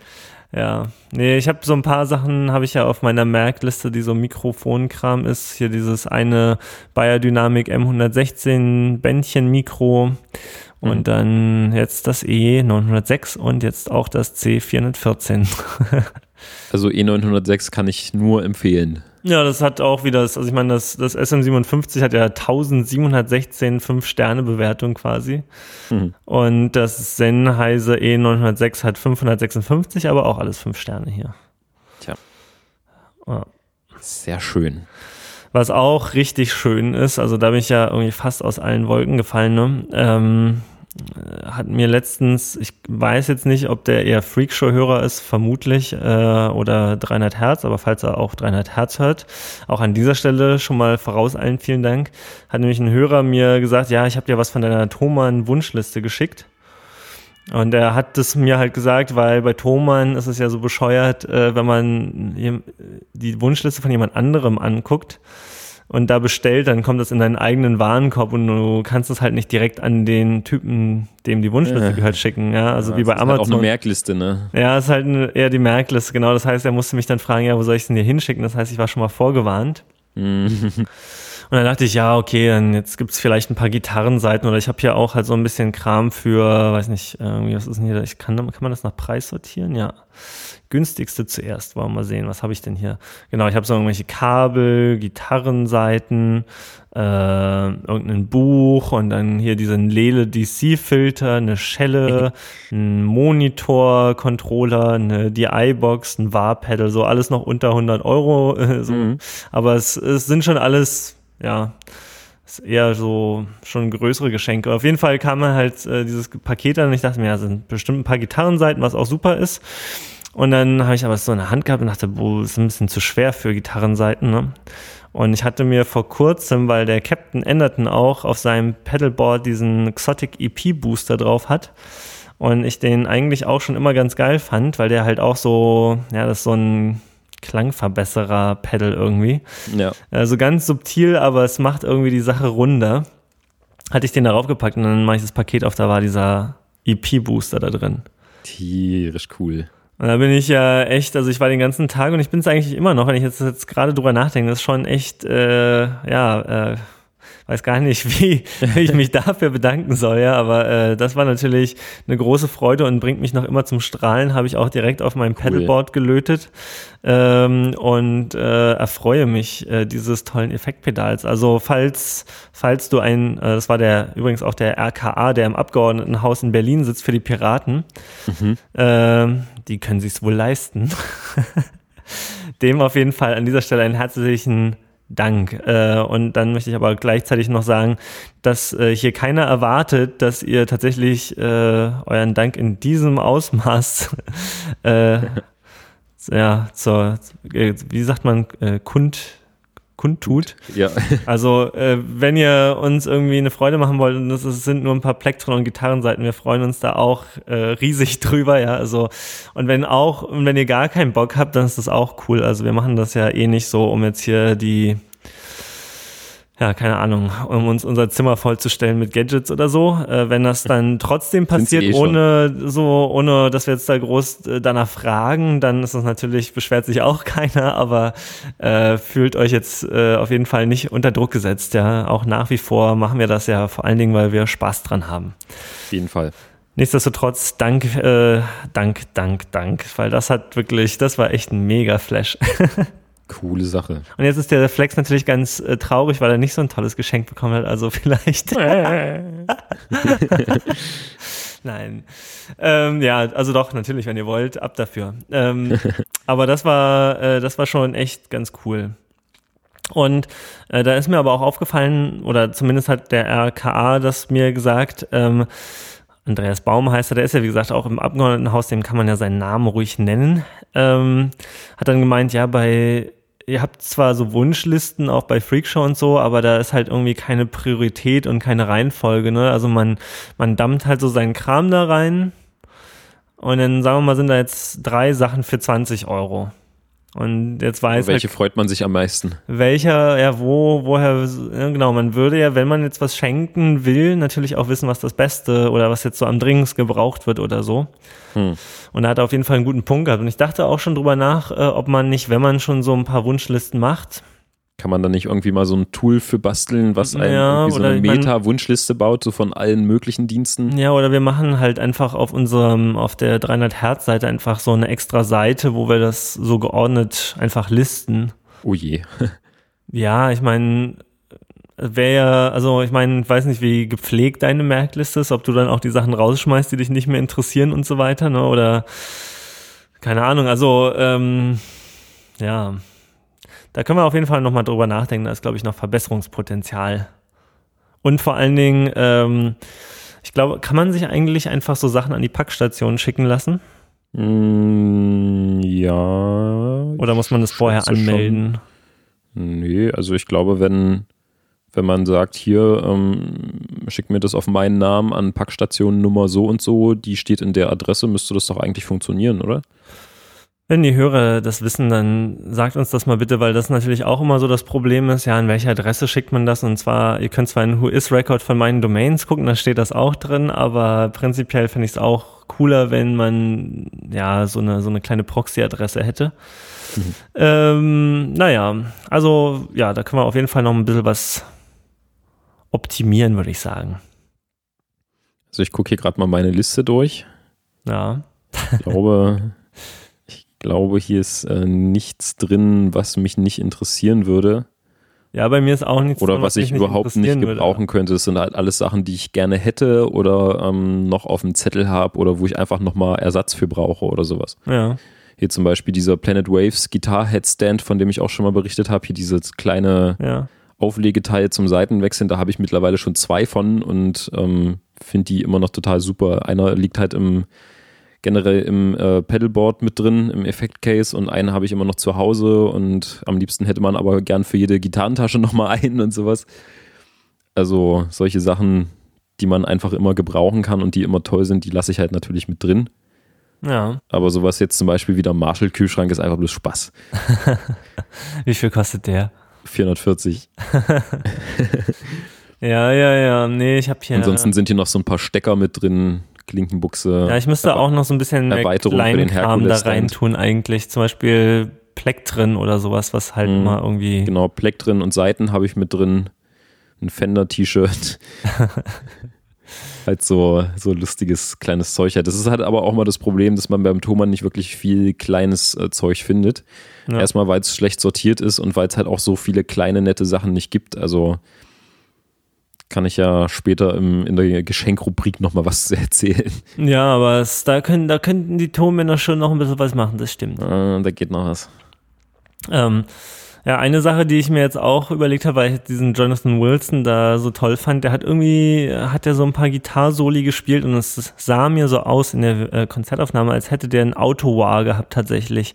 I- Weil der hatte irgendwie diesen, diesen Q-Filter-Sound irgendwie drin, aber ohne, ich glaube, er hat nicht mit seinem Fuß das gemacht und es war immer beim Seitenanschlag ging das halt so wow. Wow, wow, wow. Und es gibt ja nicht viele Autowars und schon gar nicht viele gute. Äh, und dann dachte ich mir, hm, ja, hm, weiß nicht. Also es gibt, glaube ich, von Mad Professor oder so gibt es ein Autowar und ich mir jetzt so eins hole, dann vielleicht wäre doch einfach irgendwie so ein klassisches Vox oder äh, Crybaby war, war äh, Pedal erstmal so zum Rumdödeln, vielleicht ganz witzig. Ja, Ja, da müsste man jetzt kauft dir das. Crybaby. Wieso? Klingt besser als das Vox. Hm. Also jetzt, jetzt gab es ja auch gerade wieder so ein Video auch von den änderten Jungs, wo äh, die so ein War-Pedal-Shootout gemacht haben für den, für den Rob, der sich äh, Neues kaufen wollte. Echt? Gab's, Ähm, ist das nicht schon tierisch alt? Oder es war tierisch alt, keine Ahnung. Ich habe es jetzt aber vor kurzem erst gesehen, weil es mir irgendwie auf YouTube vorgeschlagen wurde oder sowas. Ja. Und ähm, da haben sie auch das normale Crybaby, das Vox war äh, irgendwie so ein äh, noch ein krasseres Vox war, irgendwie so ein Joe Satriani Signature-Scheißding. Ja. Und ähm? Griffbrettlutscher war. Griffbrettlutscher war, nicht, genau. Äh, dann hatten sie noch das Kleid von Fulltone und irgendwie so ein äh, äh, äh, hier Dunlop Crybaby von irgendeinem krassen Heini nochmal äh, umgelötet und sowas. Und äh, klar hat das krasse Crybaby in umgelötet gewonnen. Und äh, der Rob meinte dann, er fand das Satriani war am coolsten, wo ich mir auch schon wieder einen Kopf gefasst habe. ich muss echt sagen, also dieses, äh, dieses Standard äh, Dunlop Crybaby, das kostet ja, weiß nicht, äh, irgendwie 80 oder 90 Euro, es ist gar nicht so teuer. Und also das, ich finde, das klingt halt einfach so, wie ein War klingen muss. Ich weiß nicht, warum das nochmal irgendwie 100 Euro teurer werden muss. Klar gibt es ja dann noch ein paar andere von Dunlop, wo man nochmal irgendwie so ein paar andere Einstellungen mit dran hat, dass man irgendwie den Cue verändern kann oder ohne das Ding aufzuschrauben, wie es reagieren soll und sowas. Aber naja, eigentlich reicht das Normale völlig aus und es klingt schon ziemlich gut. Jetzt muss ich mal sagen, dass äh, immer, also ich weiß gar nicht, welche Gitarrenspieler das sind, aber immer wenn ich dachte, ah, das klingt aber geil mit dem Wah, mhm. dann hatten die meisten Vox. Mhm. Also zum Beispiel auch dieser Jonathan Wilson. Und als ich das gesehen habe, ist mir das auch wieder eingefallen. Ja, irgendwie das letzte Mal, wer war denn das nochmal? Da war ich nämlich genau an dieser gleichen Stelle, wo ich so dann auch bei Thomann geguckt hat, ja, welches will ich denn? Und hm, äh, was ist denn der Unterschied überhaupt zwischen, überhaupt zwischen dem Vox und dem Dunlop und so weiter? Nicht und, viel, glaube ich. Ja, wahrscheinlich nicht viel, aber. Es waren ja ursprünglich mal die gleichen. Ach so, auch das noch. Als das Wawa damals rauskam, ähm, wurde das im Prinzip von, von, also es gab das Clyde McCoy war und also das später das Dunlop wurde, das eigentliche Crybaby und es gab noch eins, was komplett baugleich war, was aber von Vox vertrieben wurde. Das war irgendwie so ein Ding äh, zwischen europäischem und amerikanischem Markt und dann durften sie es doch beides in, in Amiland verkaufen oder irgend so ein ah, Gedöns okay, war Aber die waren, die waren im Prinzip baugleich und äh, irgendwann, als dann dieses Clyde McCoy Crybaby von, äh, von Dunlop aufgekauft wurde, haben halt trotzdem irgendwie beide so nebenher existiert. Verstehe. Ich weiß jetzt nicht, inwiefern die sich heutzutage unterscheiden, aber damals müssten es so ziemlich die gleichen gewesen sein, die einfach bloß in einer anderen Hülle gesteckt haben. Hm. Also Na, ich kenne irgendwie nur, gelernt, ja. ich kenne irgendwie nur einen Gitarristen mit, äh, mit einem Vox war, das ist der Jason Barwick von The Brew. Ähm, klingt gut, aber ich glaube mittlerweile hat er auch einen, einen Crybaby. Äh, als ich mir damals meinen Crybaby gekauft habe, habe ich beim Thomann äh, das Vox und das Crybaby verglichen und ähm, da flog das Vox einfach mal direkt raus. Ich weiß nicht, das, das klang einfach nicht so, wie ich es wollte. Das hatte nicht so einen, nicht so einen tiefen Sweep und, weiß nicht, es klang irgendwie flach und ein bisschen, als ob es den, den, den Sound ein bisschen klaut. Ich weiß, ich weiß auch, ich kann es nicht wirklich beschreiben, aber mir hat irgendwie auf Anhieb das Crybaby einfach besser gefallen. Hm. Das ist wahrscheinlich dann nochmal so eine Geschmackssache, was man da irgendwie schon so eine Prägung für, ein, für einen Wah-Sound hat. Ja, also ich, ähm, ich hätte das auf jeden Fall, ja, ich glaube, ich hätte auch gerne eher nicht so, äh, so einen krassen Effekt. Also ich äh, hätte es, glaube ich, auch eher ein bisschen subtiler lieber. Aber gut, ich habe beide noch nicht so richtig ausprobiert, deswegen halte ich mal lieber die Backen und äh, probiere es mal bei Gelegenheit aus. ja. Aber das ist so jetzt so von den Effekten. Ich war, habe ja irgendwie vor kurzem gesagt, so langsam bin ich jetzt mit Effekten erstmal fertig. Und jetzt habe ich schon den EP-Booster wieder dazu bekommen jetzt und äh, noch ein War-Pedal. Ne? Wird langsam eng auf dem Brett. Naja, den, den, ich habe ja vorher den Tube Screamer als Booster bisher verwendet. Ja, hast du den jetzt weggeschmissen? Den habe ich jetzt erstmal runtergenommen und ähm, jetzt muss ich bei dem EP-Booster, der hat ja noch so, so kleine Dip-Switches. Mhm. Äh, wo man ihn auch noch auf so ein, entweder auf so ein, der Default ist, glaube ich, der Flat EQ, also dass er ganz neutral quasi boostet oder naja, so ein bisschen halt nur verschönert. Und dann gibt's noch den Vintage Boost äh, oder das Vintage Setting, wo alles nochmal ein bisschen, noch ein bisschen runder wird irgendwie. Aha, okay. Und jetzt bin ich mir gerade noch nicht sicher. Also es klingt alleine, klingt, also wenn man alleine spielt zu Hause, klingt es im Vintage halt wunderschön. Aber ich könnte mir halt auch vorstellen, dass das dann wiederum im Band-Kontext vielleicht wieder nicht so gut durchkommt dann, ne? Weil es irgendwie. Muss man, muss man ausprobieren. Ja. Na, jetzt habe ich gerade noch die, sozusagen den Deckel unten abgeschraubt und wechsle die ganze Zeit so hin und her und versuche mich zu entscheiden, Je. was besser ist. Aber ja, wenn ich alleine zu Hause spiele, klingt es äh, für mich im Vintage besser. Aber so ein Wawa ist schon nochmal was Cooles. Also, ähm, das ist halt auch einfach so ein Effektpedal, auch wenn man es komplett gleich eingestellt lässt. Das ist nochmal wie so ein eigenes Instrument. Äh, irgendwie so jeder Gitarrenspieler klingt damit nochmal anders. Ja. Einfach weil es jeder anders bedient. Es fordert einen auch schon ein bisschen, man muss ein bisschen mit üben. bis man so seine, seine Spielweise damit gefunden hat. Andere, die, also manche, die wackern halt so die ganze Zeit damit umher. Ähm, ich kann das persönlich gar nicht. Ich lasse es meistens in, in einer Position stehen, also dass es so einen so so einen Höhenboost gibt, zum Beispiel fürs Solo oder sowas und setzt dann einfach bloß nochmal Akzente, dass es im Prinzip, ähm, dass dieses Wah nochmal aus, weiß nicht, einer tiefen Stelle rauskommt oder so. Ich spiele ja. nachher einfach nochmal ein bisschen was an, dann kann ich es nochmal zeigen. Ah, du hast ein Wah. Ja, genau. Und ich finde es, äh, also ich habe es jetzt schon, wann habe ich es gekauft? Ende 2010 oder 2011, weiß es jetzt nicht mehr. Und auch mal ein bisschen dran rumgebastelt, habe halt diesen, diesen Poti, der da drin ist, mal so ein bisschen verstellt, dass es äh, mehr Höhen gibt und nicht so vintage-mäßig Waka Waka Hendrixy klingt, sondern ein bisschen, ein bisschen höhenlastig, kratziger, weil das dann einfach im Mix in der Band ein bisschen besser durchsetzt beim Solo zum Beispiel. Mhm, mhm, also gibt es halt nochmal so viele Sachen, die man mitmachen kann. Und wie gesagt, jeder klingt irgendwie anders. Das ist, ist ein cooles Teil. Also solltest du dir auf jeden Fall mal angucken. Und wie gesagt, so teuer ist es nicht. Ja. Wenn es nichts ist, ähm, nimmst es halt nicht aufs Brett, probierst du zu Hause erstmal und wenn du es dann immer noch nicht magst, kaufe ich es dir auch gern ab. dann habe ich nämlich noch ein zweites für zu Hause. Alles klar, alles klar. Na, dann packen wir das doch gleich hier mal auf die Wunschliste. wer weiß, wer weiß. Vielleicht bringt der Weihnachtsmann ja was. Genau. Ähm, weil das Klassische ist das 95Q oder was ist das Klassische? Äh, genau. Das kostet 135, nee, dann. Kostet das 135? Ich, äh, ich guck mal direkt mal mit.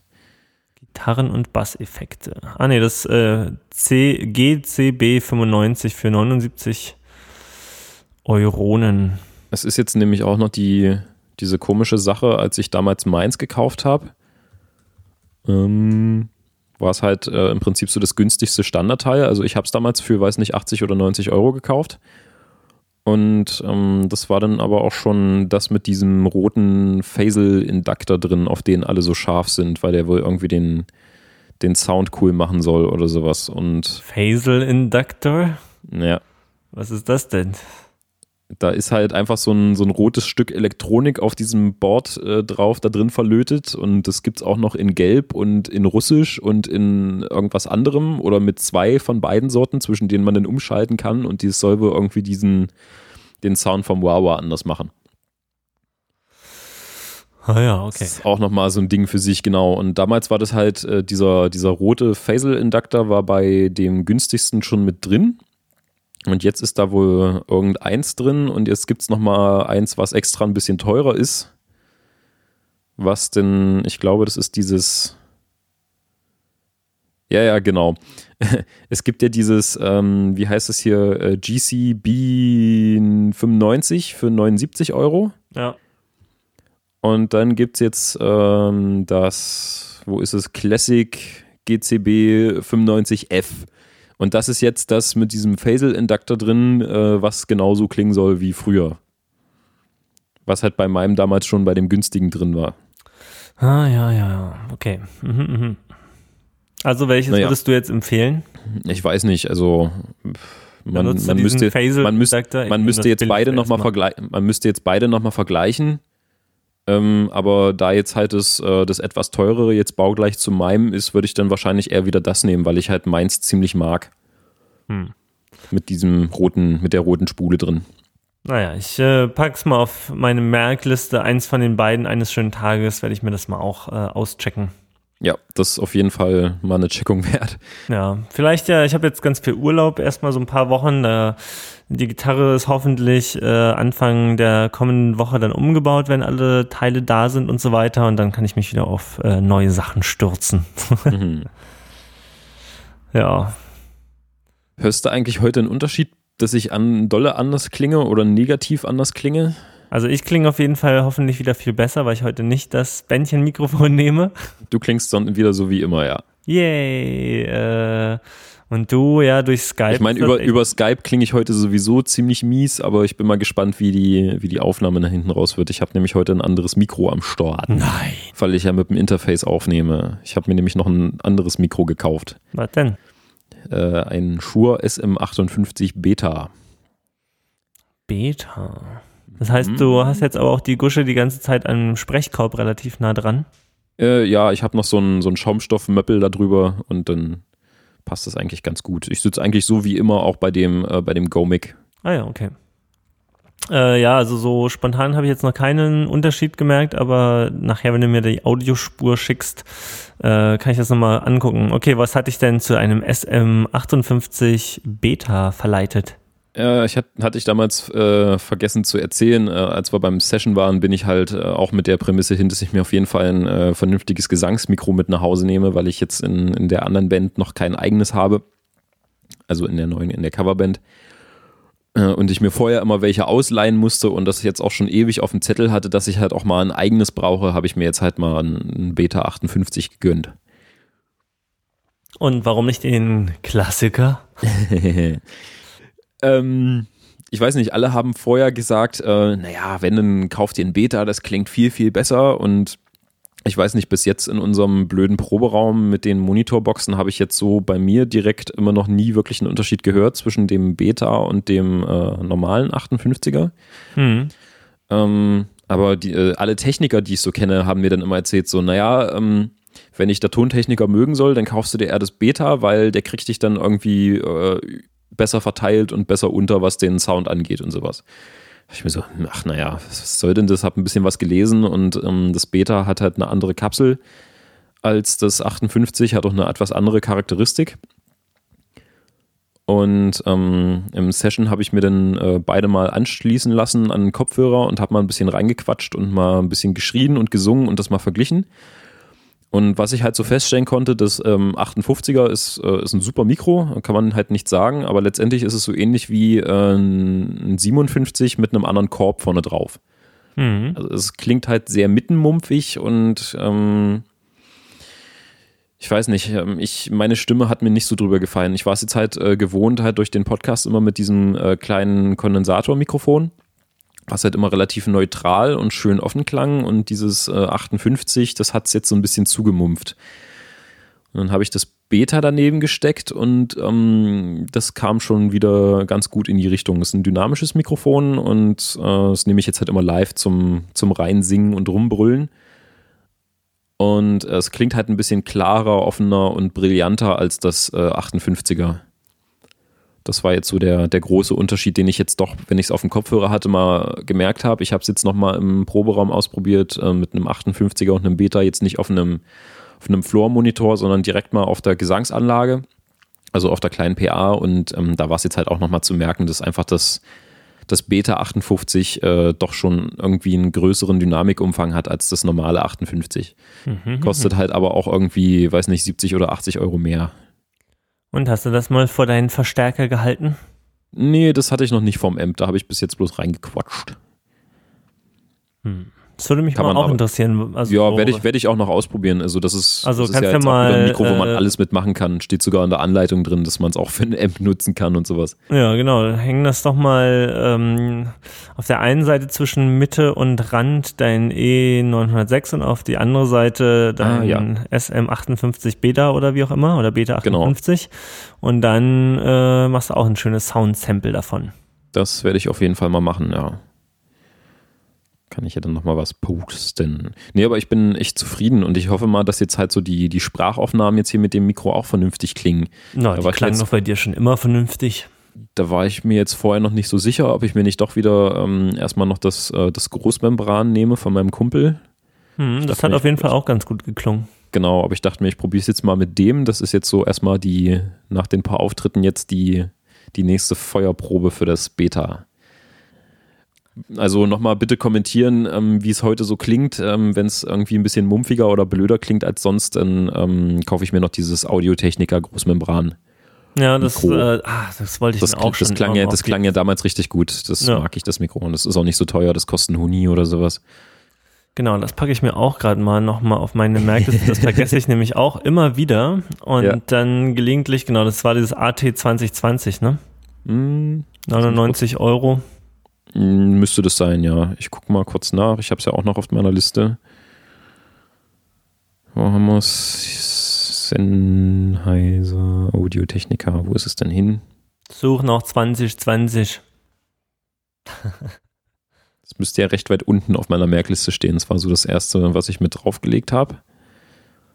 Hm. Ja, nun. gar nicht dabei. Jetzt klick da Ach halt doch, hier. da. Hier. AT 2020, richtig. Ja, siehst du, geht doch. ja, äh, genau, das äh, stimmt, das wollte ich auch. Also ich wollte auch, also so neben Effektpedalen so Mikrofone sammeln, das könnte ich mir auch sehr gut vorstellen. Ja, kann nicht schaden. Also auf dem Zettel steht ja bei mir sowieso immer noch, was Podcast angeht, ähm, die Hörsprechgarnitur von Biodynamic. Ah ja. Genau. Einfach, äh, weil ich dann hier nicht immer zwanghaft sitzen muss und wenn ich dann eventuell doch mal eine Gitarre in der Hand habe und mich wegdrehe, dann nichts dabei erzählen kann. Mm, aber so für den Anfang ist das mit dem, Ja, wenn die nicht so mit dem- teuer wären.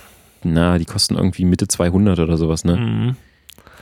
Und hier, Hier sei- äh, dieses, weißt du, ja die Variante die- von diesem Hm? DT 770 Pro, auch mit so einem Headset-Dingsbums, das hätte ich ja sehr gerne. Das ist quasi dein Kopfhörer, bloß noch mit einem Mikro dran, ne? Genau. Und äh, der, die, die der sitzt bei halt Tim nicht so benutzt? blöd auf den Ohren drauf wie dieser äh, andere Standard-Headset-Kopfhörer von Biodynamic. Der drückt, also meine Ohren sind scheinbar etwas zu groß für diesen Okay. Kopfhörer und dann drückt das halt nach, wenn wir der Freakshow vier Stunden aufnehmen, dann, oh, dann ist da, hat man so einen Satz heiße Ohren hinterher. Okay, also welcher ist es jetzt? Wie hieß der, den du gern hättest? Ja, ich guck doch schon, ich guck doch Ach so, schon. ich versuch's dachte, jetzt gerade noch auf- zu strecken, ja, und Also ich habe hier den äh, DT 297 äh, auf der Liste. ja, Weiß das ist halt nicht, dieser Klassiker, genau. Ist. Okay, Und dann und du meinst, den gibt's noch mal in bequemer. Ja, das ist der der DT 797 PV. Der kostet aber auch gleich 300 Euro. 309 sogar. Ui. Ah ja. Ah ja, okay, der sieht bequemer aus. Ja, Aber ich weiß nicht, damals, als wir bei euch mal aufgenommen haben, ähm, fand ich die jetzt nicht unbequem oder sowas. Also da war jetzt na, nichts dann sind Störendes deine dran. Öhrchen klein genug. Wahrscheinlich dafür. passt mir das dann ganz gut. Ja. Würde ich aber auch noch mal irgendwo ausprobieren, bevor ich mir so einen kaufe. Ja, klar. Also bevor ich jetzt 300, also ich meine, gut, ich habe ja diese Bose Kopfhörer, diese mit Noise Cancelling, die haben ja auch so viel theoretisch gekostet. Hm. Ähm, nicht praktisch in meinem Fall, sonst hätte ich sie mir wahrscheinlich auch nicht gekauft, aber ähm, ja, da, da muss man vorher auf jeden Fall mal gut testen, bevor man sich da bei Kopfhörern so viel Scheine Ja, ja, aus der Tasche Fall. ziehen lässt. Die stehen aber noch auf dem Zettel. Ja, ja, ja. Ähm, äh, so als kleines Zwischenthema Hm. muss ich übrigens nochmal kurz auf Phonik loben. Äh, weil ich jetzt so, auch für dieses Video für YouTube habe ich das tatsächlich benutzt. Man kann da auch einfach Videos hochladen und die rendern einem die Tonspur neu. Oh, cool. Äh, und in der Firma haben wir so Aufnahmen, wenn da irgendwelche Events sind und so und irgendwelche Vorträge gehalten werden und die Audioqualität ist meistens ziemlich beschissen. Hm. Und der Applaus ist dann immer lauter als der Sprecher und so. Und dann habe ich denen auch gesagt, hier schick das doch mal durch auf Phonik durch und das ist viel besser geworden. Ich habe auch jetzt schon so ein, zwei Podcastern, äh, die einfach das mit diesem Adaptive Leveling selber nicht drauf haben und den Kompressor auch nicht richtig einstellen können und so.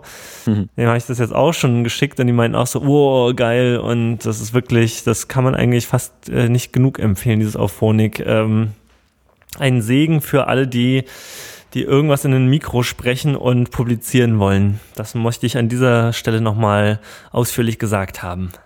Danke auf Honig. Wir mögen dich. Ja, wir bezahlen auch für dich. Das ist schön. ja, äh, Was meinst du, wie kommt denn auf Honig mit diesem Musikklimper hier klar? ja, die erkennen das und dann machen sie da nichts. Cool. Also das ist ja das Coole, du, die erkennen halt Sprache und Musik automatisch und äh, ich glaube, ihr Zeug äh, ist dann immer nur, wenn gesprochen wird. Und man kann jetzt eben auch Multitrack hochladen, das habe ich, glaube ich, bei, den, bei der letzten Folge auf jeden Fall gemacht. Ich weiß nicht, ob schon bei der vorletzten. Und es klingt einfach insgesamt nochmal alles viel runder und so alle komischen Störgeräusche sind raus, die vorher vielleicht noch drin waren und so. Es ist ein Traum. Ja, ist wirklich, äh, also wenn man so ein bisschen Best of 2014, äh, ich weiß nicht, wann haben wir denn eigentlich angefangen mit diesem Podcast? Das war schon, war das schon 2013 oder 2014? Äh, Es müsste 2013 gewesen sein, glaube ich. Ist das sicher? Haben wir schon mal eine Weihnachtssendung gemacht? Ich glaube, wir ha- ja, auf jeden Fall. Aber wir haben noch eine 14 Sendungen und wir machen vielleicht alle zwei bis, ich habe extra noch nachgeguckt, ob wir schon mal eine Weihnachtssendung gemacht haben. und? Nö, haben wir nicht. Also, Also äh, wir haben äh, schon mal vor Weihnachten äh, gepodcastet, aber ohne äh, Weihnachtsthemenbezug. Mhm, Unsere erste Sendung war am 14. April 2013. echt krass. Wow, das hätte Da ich nicht kannst gedacht. du mal sehen. wow, wir sind ja Da hier können wir jetzt voll, zum Zweijährigen eigentlich mal äh, ein Konzert in Angriff nehmen. Ja, das würde ich auch sagen. Ja, wir sind hier schon voll die Veteranen, Mensch. Das ist ja unfassbar. Ähm, ja, Oh, wow. vor allem Äh, die, die zweite Sendung gleich hinterher am, äh, am 30. April. Uh, uh, uh. ja, da am Anfang hat man noch, da hat man noch Druck auf der Leitung. wow, okay, hätte ich Ja. nicht gedacht. Okay, siehst du mal. Na gut, dann äh, so, aber ja, egal. Äh, so beim Jahresreview, also ich meine, auf Phonik benutzen wir dann wahrscheinlich schon seit immer, aber Ja. ist auf jeden Fall immer wieder doch ein Highlight des Jahres, kann man nicht äh, genug empfehlen. Ja, ich überlege auch noch die ganze Zeit, was habe ich mir eigentlich, also 2014 denn überhaupt noch so gekauft, was man äh, empfehlen könnte. Also ich muss ja sagen, dieses Hall of Fame zur 50. Empfehlung. ja, das natürlich immer. Äh, was ich irgendwie auf jeden Fall nach wie vor sehr einen sehr guten Kauf fand, äh, ist mein Audio-Interface, dieses äh, Sapphire Pro 40. Das Mhm. ist so ein, das ist einfach geile Hardware, finde ich. Für den Preis vor allen Dingen. Also das, äh, da gibt's nichts zu meckern. Ja, ich habe ja hier gerade dieses kleine Scarlett am Start. Ja. Und ähm, hm, also ich, ich hatte jetzt äh, ein bisschen zu kämpfen, aber es lag auch teilweise daran, ich glaube, das ist einer von meinen beiden USB-Ports am, am MacBook wohl eine kleine Macke hat. Da war immer Knarzen und Knistern und Rauschen und äh, was weiß ich drauf und hat die Aufnahme gestört. Und dann habe ich mal den anderen ausprobiert und da war es jetzt komplett cool. Okay, Ähm, interessant. Aber was ich auch das letzte Mal schon erzählt habe, der Kopfhörerausgang äh, geht halt gar nicht. Ja, ist also der- schwach, ja. Der ist so schwach. Also ich weiß, ich habe jetzt, hab jetzt natürlich nicht die besten Kopfhörer hier am Start. Ich habe hier irgendwelche äh, Sennheiser, hast du nicht gesehen, aus dem Gravis für einen iPod eigentlich. Äh, ist jetzt natürlich nicht so das krasse Pro-Equipment, was jetzt äh, gut Kopfhörerausgang, äh, Studio-Zeug äh, tauglich ist, aber wenn da halt irgendwie nichts rauskommt, bevor ich hier den Pegel und den, äh, den Volume für den, für den Kopfhörerausgang komplett aufreiße, ist das natürlich schon mal ein bisschen äh, was für den Eimer. Ja, jetzt- der ist mir- relativ schwach. Oh, schlimm. Ich habe mir jetzt hier von äh, Behringer so einen kleinen Kopfhörerverstärker bestellt und ähm, den jetzt hier mit zwischengesteckt und äh, jetzt höre ich mich halt alles und alles ist cool und alles ist hübsch, aber es ist jetzt halt auch so, dass ich ähm, den Ausgang vom Interface und äh, den Mikro, äh, den, den Kopfhörer-Amp komplett auf Kante aufgerissen habe. Krass. Und äh, das heißt jetzt so, wenn wir uns hier unterhalten und ich nebenbei noch ein bisschen Gitarre spiele, ist alles cool, aber sobald das Skype mal irgendein Geräusch von sich gibt, kriege ich einen Schreck. Hm, Weil das sehr dann schon ein bisschen arg laut ist und das ist schon ziemlich nervig. Also ich bin jetzt halt am überlegen, ähm, ich nicht doch einfach mal mir einen, also ich werde mir jetzt mal einen guten Kopfhörer ausleihen, mal gucken, ob es dadurch besser wird. Aber das ist halt schon ein bisschen nervig. Also es kann sein, dass der Typ, der es gebraucht verkauft hat, es deswegen wieder verscheuert hat, weil vielleicht der Kopfhörerausgang auch eine Macke hat oder sowas. Ja, also so schwach sollte der eigentlich nicht sein. Aber das ist schon echt ziemlich nervig. Denn wie gesagt, wenn ich jetzt halt direkt mit dem Kopfhörer ins Interface reingehe, muss ich halt den Pegel ziemlich weit hochziehen. Äh, Das ist halt in der DAW sowas von krass übersteuert, dass ich Ja. mich dann einigermaßen vernünftig höre. Und das ist halt auch nicht, überhaupt nicht Sinn der Übung. Nee, nee, das, das scheint mir doch irgendwie. Hm, Karpott. Irgendwas suspekt wahrscheinlich. Ja. Ich meine, mit dem kleinen Preamp hier, das, das funktioniert jetzt ganz gut. Dass ich jetzt wenigstens mit meinem ollen Kopfhörer und dem äh, 58er hier vernünftig podcasten kann. Hm. Das ist ja dann schon mal in Ordnung. Besser als gar nicht. Ja, also äh, dieses Sapphire, gerade dieses 2i2 und so, das sind ja, waren ja auch so die ersten Generationen, die sie da so rausgehauen haben. Ähm, Mhm. Die waren wahrscheinlich einfach noch nicht so der, der allerletzte Wurf. Mm, Ähm, wahrscheinlich. Ich glaube, das ist auch schon recht alt, was ich hier habe. Also, mm, wenn man sich die, die neueren so anguckt, die haben ja so eine leuchtend rote Metallhülle. Also, das sieht ja aus wie so ein Bonbon. ja. Und meins ist so, naja, so leicht dunkel, weinrot. Mhm. So. Ähm, ah, okay, also du hast, okay, aber du hast, wie heißt das nochmal? Sapphire schon, oder? Nee, nee, nee, das ist ein, das ist ein Scarlett Ah, das ist 2 Scarlett war i2. das, ja. Ja, ja, genau. Es gibt ja auch noch diese, ähm, es gibt auch dieses Focusrite Sapphire 6 USB. Ähm, also das ist so wie meins, wie mein 19 Zoll Interface, nur in kleiner. Ach, es Und- gibt die Sapphires auch mit USB? Ich dachte, die Ja, ja. Sapphire sind alle äh, Firewire. Nee, nee, es gibt auch kleine Sapphires mit USB. Und mhm. äh, die haben meiner Meinung nach haben die auch dann einen besseren Preamp, also äh, ja, Kopfhörer Preamp drin gehabt, wenn ich mich recht entsinne, weil ich habe da auch ein bisschen recherchiert. Und ähm, Ach, hier das Sapphire 6. Genau. Das kostet auch nur 139 Euro. Und mhm. äh, ja, das ist dann wahrscheinlich, wenn man keine Ahnung, eigentlich, ich weiß nicht, das Scarlett kostet ja auch nicht viel mehr oder weniger. Nee, ich habe das Scarlett jetzt auch echt günstig bekommen, also ich muss mich hier echt nicht beschweren. Ja, na dann. also so richtig günstig. okay, okay. Das hatte sich, äh, das hatte sich ein Kumpel äh, gebraucht gekauft, weil er sein altes Interface aussortieren wollte und hatte da aber so ein bisschen Knatsch mit dem Verkäufer der wollte ihn da übers Ohr hauen und hat ihm äh, nach Bezahlung ewig dieses Interface nicht zugeschickt, bis dann irgendwann mal die Anzeige ins Haus flatterte wegen Betrugs. Und dann hat er wohl doch ein bisschen kalte Füße bekommen und hat es ihm dann gegeben. Und in der Zwischenzeit hatte sich äh, er jetzt aber schon ein gutes anderes Interface gekauft, weil er halt keine Zeit hatte mehr zu warten, bis der blöde Mensch da endlich mal auf den Brief von der Staatsanwaltschaft reagiert. Naja, und jetzt habe ich halt günstig doch noch ein Interface bekommen. Ja, auch gut. Tja. Ja, also ich glaube, ja, irgendwie, ja, da scheinen sie auf jeden Fall nochmal was gedreht zu haben. Also ich glaube, ich habe auch einen Sapphire gehabt, das sah auch ein bisschen anders aus als die aktuellen Geräte. Vielleicht haben sie mhm. da nochmal ein bisschen was getuned. Also am ja, Preamp hätten sie da auf jeden Fall was machen müssen. Ja, das ist, das ist leicht nervig. Ja. Deswegen hat es jetzt nochmal gedauert, bis ich hier meine Gitarre an Start bekommen habe, weil ich mir erstmal noch dieses kleine Behringer Verstärkerchen hier bestellen musste. Ja. Das macht aber einen echt guten Eindruck. Also es ist halt ein solides Alu-Gehäuse mit einem externen Netzteil dran. Und es tut, was es soll. Es kann, äh, kann vier Kopfhörer verstärken. Macht Stereo und alles. Also es fetzt. Es hat auch ziemlich gut Power. Also ich habe es mal noch äh, an meinen, so direkt mal an den Rechner angeschlossen. Hm. Das, äh, das wummert schon gut los dann, wenn man es ein bisschen lauter haben will, als äh, was der, als was das MacBook jetzt so bietet zum Beispiel. Und es kostet 18 Euro, also kann ich empfehlen. Okay. Ich habe gerade bei Thomann mal parallel geguckt. Ich habe mir gar nicht so viele Sachen gekauft dieses Jahr, ehrlich gesagt, die ich empfehlen könnte bei Thomann. So, oder ich mache ja auch mal meine Liste auf. Also insofern seid ihr verschont von irgendwelchen großen Gadget-Empfehlungen.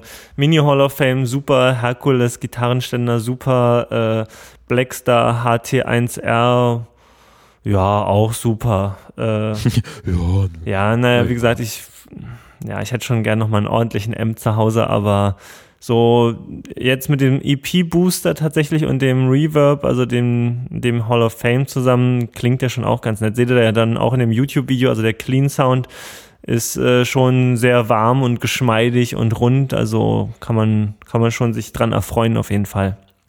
Aber wenn man nur den Amp hätte, und den Drive nur aus dem Drive-Kanal Build-In nehmen müsste und nicht unbedingt jetzt nur so die britische Marshall-Zerre will, ich weiß, das klingt total absurd für dich. Verstehe ich gar nicht, was du meinst.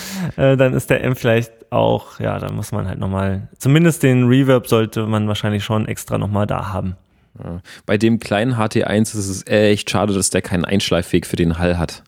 Ja, das stimmt. Sonst der hätte ich den auch dann, schon hier stehen. Den zu, mm. Wenn man den im Drive-Kanal hat, dann geht das gar nicht.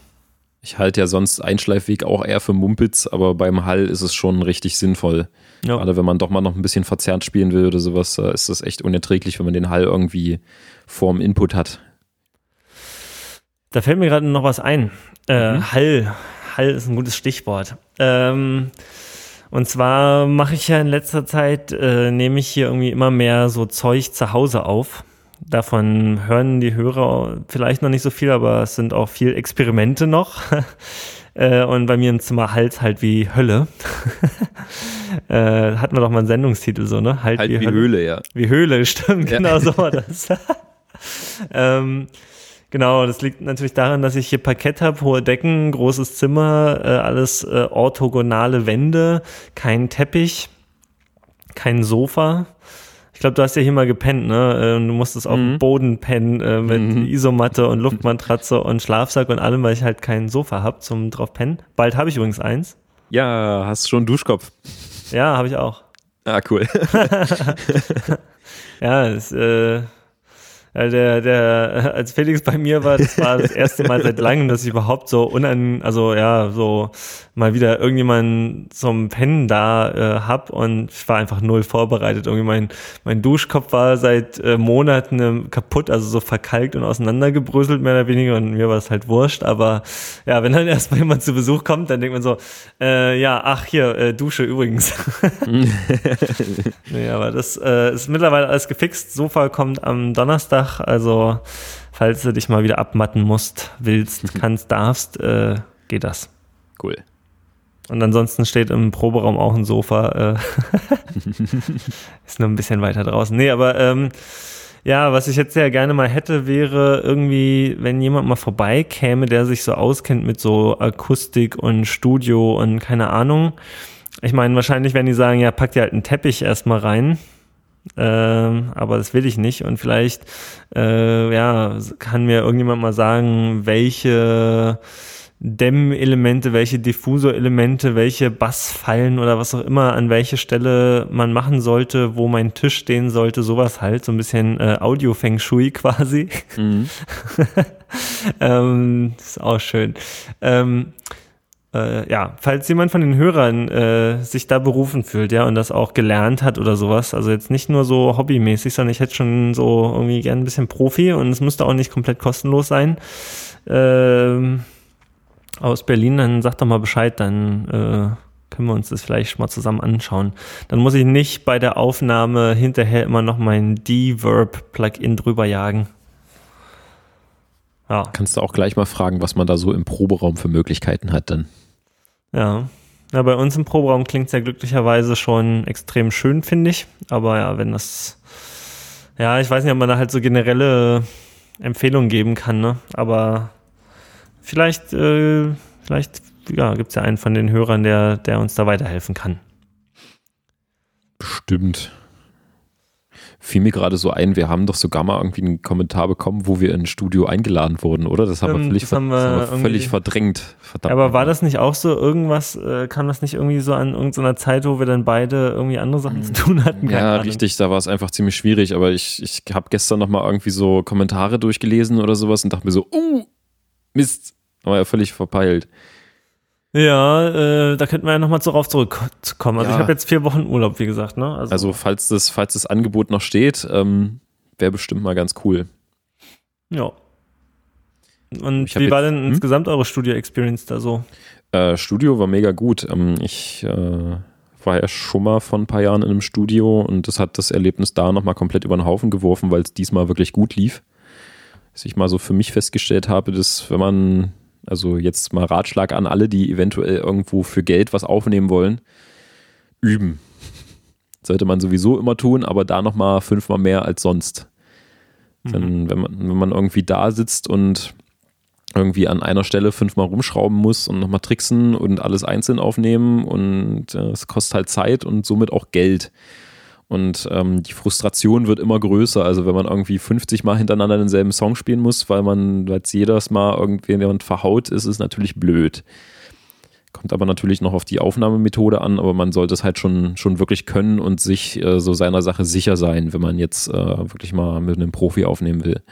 Gerade was so ähm, Gitarrensoli angeht, die man sonst immer so halbwegs improvisiert, sollte man sich halt doch vorher schon mal hinsetzen und sich wirklich direkt was überlegen, sonst äh, verfällt man im Studio in so eine Übungssituation und frickelt rum und überlegt erstmal und das ist halt auch nicht so ganz das Wahre, wenn man irgendwann mal äh, Geldkoffer äh, tragender, krasser Plattenheini ist, äh, kann man sich die Zeit vielleicht nehmen, dass man sich im Studio erst die Sachen ausdenkt. Aber so für Kleinheini äh, Garagenband ähm, sollte man es halt doch schon irgendwie drauf haben und so schnellst wie möglich eingespielt haben. Ja. Und äh, habt ihr es dann letztendlich alles einzeln eingespielt oder habt ihr zusammen gespielt? Wir hatten das Glück, dass das Studio so aufgebaut war, dass wir es alle zusammen äh, spielen konnten. Wir hatten ja diese Isolationskisten, von denen ich erzählt hatte. Ja. Die standen in zwei verschiedenen Räumen, einer in der Abstellkammer, einer im, äh, im Raum, wo wir halt alle drin saßen. Der Bass wurde jetzt bloß über DI abgenommen. Das hat auch eigentlich gereicht, der klingt ziemlich gut. Und das Schlagzeug hatte eine extra Kabine. Gesang und Soli haben wir dann natürlich nachträglich eingespielt, aber was so erstmal die das Grundgerüst angeht, äh, alles, das wurde jetzt schon mal direkt gleichzeitig eingespielt mit Klick auf dem Ohr. Und ähm, würde ich jetzt, glaube ich, auch nicht nochmal anders machen wollen. Also was so Groove angeht oder äh, Endings von Songs und sowas, äh, ist halt doch schon cool, wenn man sich erstmal sehen kann und vor allem auch irgendwie miteinander spielt und nicht nur irgendwie zu einem zu einem Play-Along, was aus einem Rechner rausfällt, irgendwie äh, was drauf spielt. Das ist nicht so schön. Ja, ich finde das auch irgendwie immer, immer, immer, immer besser, wenn man hört, dass das zusammen eingespielt wurde. Und selbst wenn da zwischendurch irgendwelche Sachen noch passieren, die da vielleicht eigentlich gar nicht reingehören, das macht es für mich sowieso äh, eher lebendiger und interessanter. Ja. Und da gibt's auch dieses eine Album von Bob Dylan, ich weiß gar nicht was, Highway 61, wo sie irgendwie einen Song anfangen und einer vergisst total seinen Einsatz und sie mhm. brechen nach ein paar Takten ab und brechen zusammen vor Lachen und dann irgendwie fangen sie wieder von vorne an und dann geht's halt so richtig ab und so. Das sind halt so, sowas will ich haben.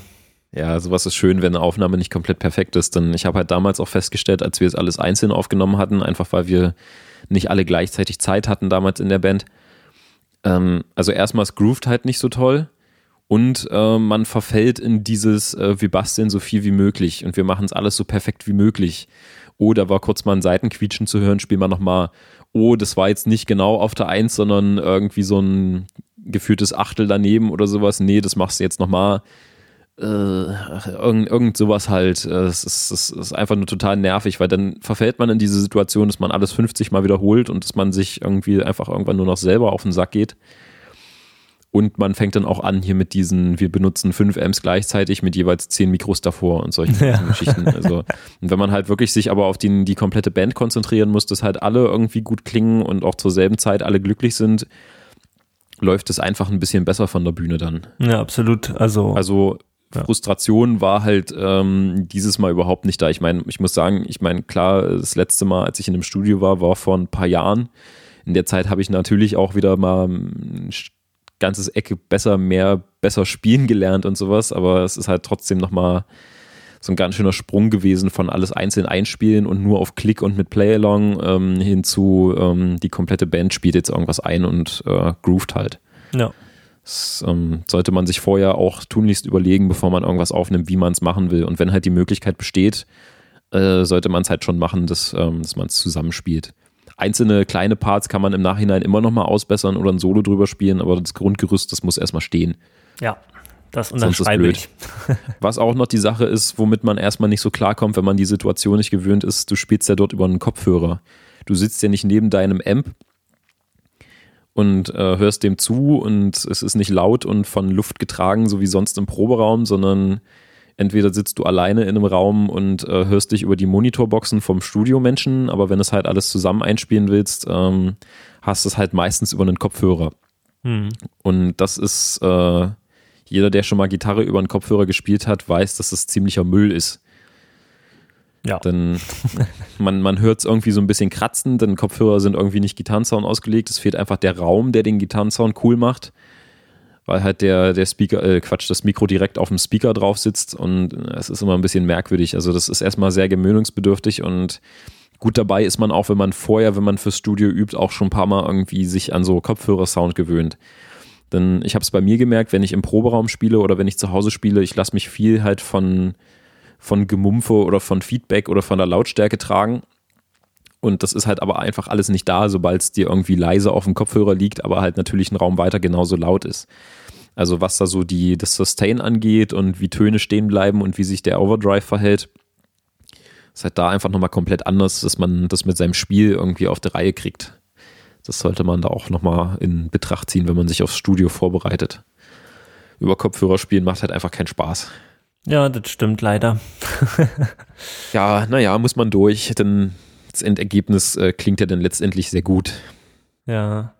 Also was halt besonders schlimm ist, wenn man halt, äh, wenn so ein Verstärker einen Kopfhörerausgang hat und der jetzt auch nicht so äh, simulierten Ausgang mhm. hat, also so der so tut, als wäre er ein Cabinet oder wie auch immer. Genau, der es einfach von der Vorstufe wegnimmt oder so. Ja, und das ah, klingt total schlimm. fürchterlich. Also auch der Orange Micro Terror hat ja so einen Ausgang, das kannst du keinem anbieten. Das ist wirklich nee. unter aller Kanone.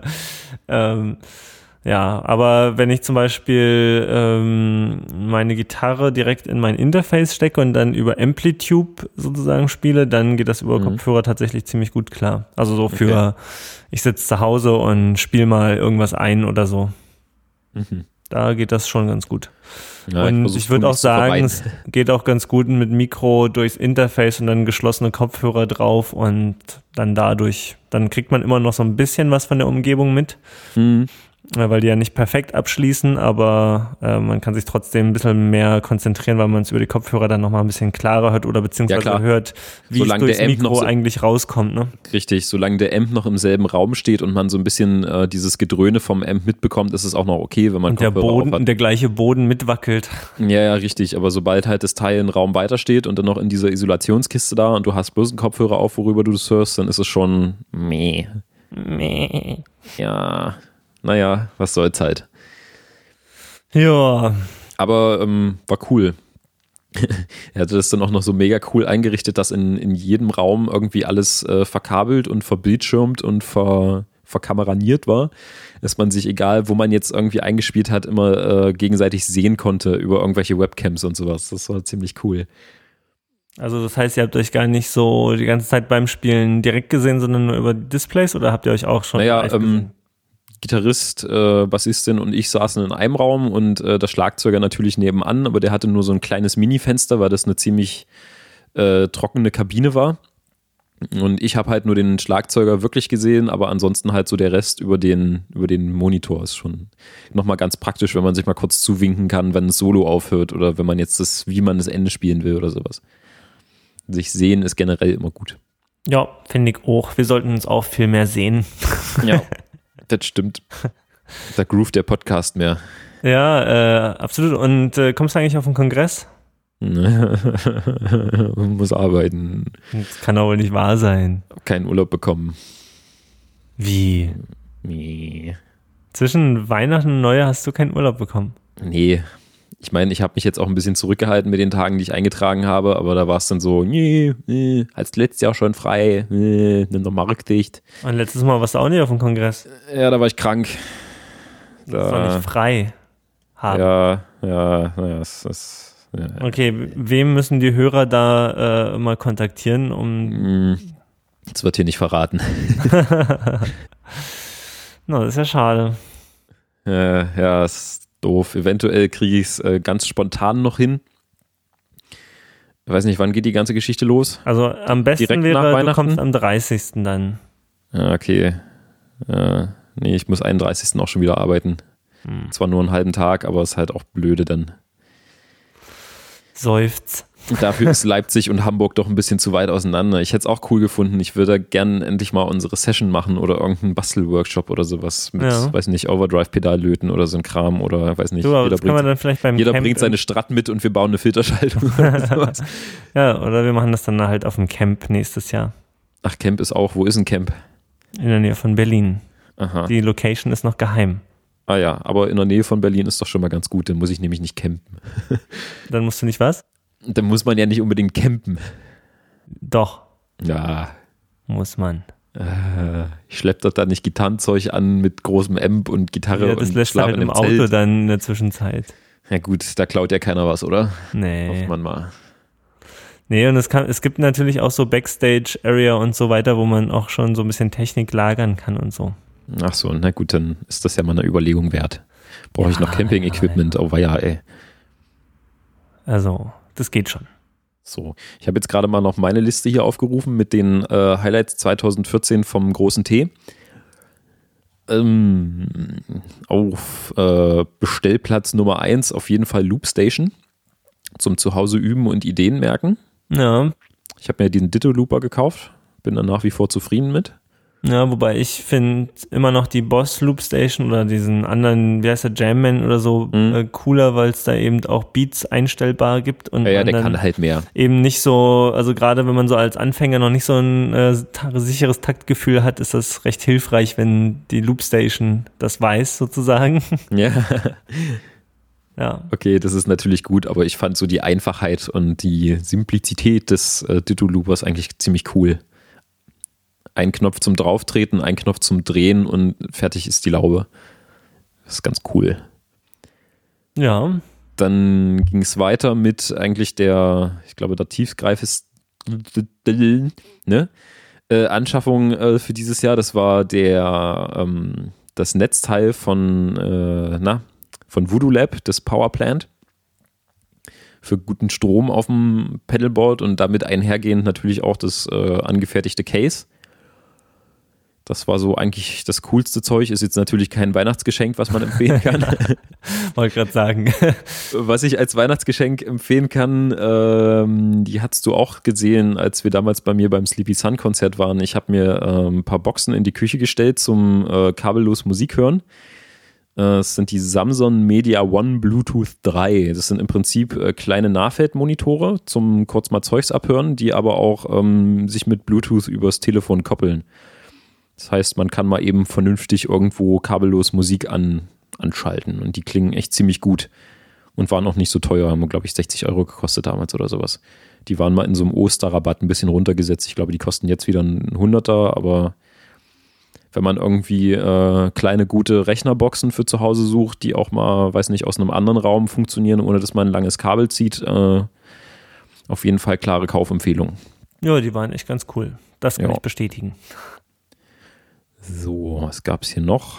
Lele DC-Filter. Okay, kann man haben, muss man nicht. Und ansonsten was, was ich mir jetzt schon zum zweiten Mal gekauft habe, äh, auf deine Empfehlung hin, die ähm, Alpine Music Safe Pro Ohrenstöpsel. Ja, die sind auf jeden Fall auch.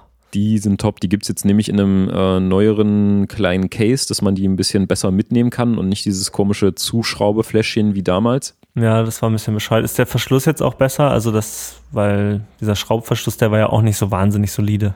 Na, diesen blöden Schraubverschluss, äh, Gebimse, das gibt's überhaupt nicht mehr. Ah. Da ist jetzt äh, die neue White, äh, nee, Silver Edition nennt sich das Teil. Und ähm, die ist jetzt in so einer kleinen Klappbox, die man sich auch irgendwie schlüsselanhängergerecht irgendwo mit ins, äh, in, ins Gitarrencase werfen kann oder sowas. Sieht äh, so ungefähr, weiß nicht, wie eine halbe Zigarettenschachtel groß. Man kann diese ganzen kleinen Filterchen sicher mit reinklemmen, ohne dass die einen entgegenfallen. Und ähm, jetzt ist auch noch so ein, äh, so ein Bändchen mit dabei, was man sich an diese Stöpsel so anklipsen kann, dass man nicht mal äh, einen verliert, wenn man nur einen rausmachen will oder sowas. Wow, das sind ja lauter sinnvolle Sachen. Jetzt gucke ich mir das gleich mal an hier irgendwie. Ähm, genau. Alpine. Weil ja, diese ja, die Verpackung da von denen nämlich war bisher irgendwie eher so suboptimal. Ah ja, wow. Okay, verstehe. Mhm, genau. Mhm. Also ich weiß nicht, ich glaube, diese alte Version, ähm, die wir hatten mit diesem komischen kleinen Dingenschen mit dem Schraubverschluss dazu, das gibt es überhaupt nicht mehr. Mhm. Gibt halt die White, die Black und die Silver Edition, die unterscheiden sich auch, glaube ich, bloß darin, wie diese kleinen Gummistöpsel aussehen ob die weiß, silber oder schwarz sind. Ja. Die silberne ist irgendwie die günstigste, weiß auch nicht warum, aber wie gesagt, diese, diese kleine Klappbox ist ähm, ziemlich cool, dass man halt alles mitnehmen kann. Ähm, das Bändchen fand ich jetzt gut, denn äh, ich habe jetzt äh, wieder mal ein paar mehr Konzerte besucht in letzter Zeit und ähm, hatte dann mal den Gehörschutz im Proberaum im Effektcase liegen lassen und musste dann nochmal rausjuckeln, weil ich halt schon einen Gehörschutz mitnehmen wollte und sowas gerade beim Motorhead-Konzert war das auch sehr gut, dass ich das gemacht ja. habe. Und das war so höllisch laut, das war der Wahnsinn. Und ähm, genau deswegen wollte ich jetzt auch die neuen nochmal haben, weil da halt dieses Bändchen dabei ist, dass man jetzt bei einem Konzert zum Beispiel jetzt nicht einen von diesen kleinen Möpseln da verliert. Ja. Das ist ein bisschen im Weg, weil ähm, ich brauche halt wirklich dieses komische durchsichtige Röhrchen, um mir diese ähm, Stöpsel ins Ohr zu drücken, weil mir die sonst wegwabbeln. Ja, ist bei mir aber es geht, so, ja. Aber es geht halt mit, auch mit diesem äh, Clips mit dem Band dran immer noch ganz okay. Na gut. Im Proberaum brauche ich das Band jetzt nicht unbedingt, aber wenn man es doch mal irgendwo anders mit zum Konzert nehmen will, ist es schon ganz gut. Und diese neue Verpackung, die, die taugt halt. Also in der Hinsicht kann ich natürlich auch sagen, dass meine custom angefertigten ähm, mhm.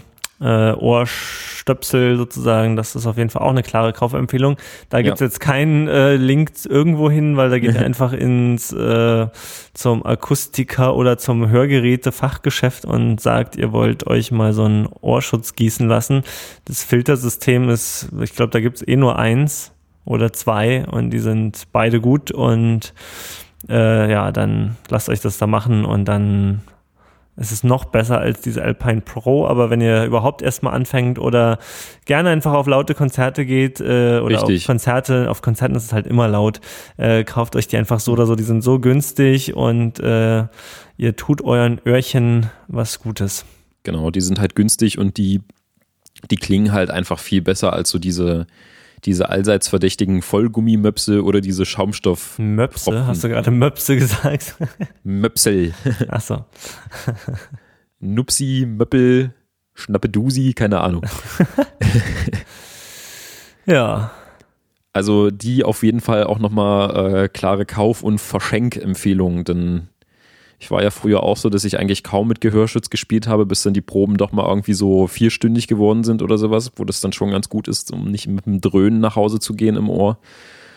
Und äh, viele unterschätzen das dann halt doch ein bisschen, dass man ab einer gewissen Probedauer und Probelautstärke äh, dann doch mal mit einem Gehörschutz eher üben sollte. Und die kosten jetzt echt nicht so viel, also die kann man mal so seinen Bandkameraden mal ins, ins Case stecken. Ja, stimmt, das ist ein gutes kleines. Die sind, die sind da Geschenk. auf jeden Fall sehr schön. Ja. So. Ansonsten weitere Geschenkideen noch deinerseits. Mm, ähm, naja, also äh, dieses Buch zum Gitarre bauen, wie heißt denn das nochmal? Das, was ich jetzt auch gerade wieder benutze. Ah, da liegt's. Moment, ich hol das mal. Ja, es ist, äh, genau, von Martin Koch, E-Gitarrenbau, eine Selbstbauanleitung. Ähm, das ist irgendwie ein ganz cooles Buch, auch äh, einfach generell für jeden, der so ein bisschen an der Gitarre rumbastelt, weil da halt dann im Zweifel auch drin steht, zum Beispiel, wie man den Hals einstellt und solche Geschichten, ja, äh, und worauf man wo, wann zu achten hat. Und wer halt wirklich so mehr und mehr selber basteln will, ähm, kann sich das durchaus mal, kann ich das empfehlen und es kostet, glaube ich, auch 28 Euro oder sowas. Und dann hat man einfach mal ein bisschen so Fachwissen in gedruckt und kann sich da mal inspirieren lassen, beziehungsweise gucken, was es, äh, wie man bestimmte Sachen so anstellt und warum. Das, Klingt gut. das empfehle ich einfach auch nochmal. Ansonsten kann ich noch empfehlen, äh, gerade neu rausgekommen und auch ein Wunsch meinerseits, äh, das äh, Marshall iPhone 5S Case.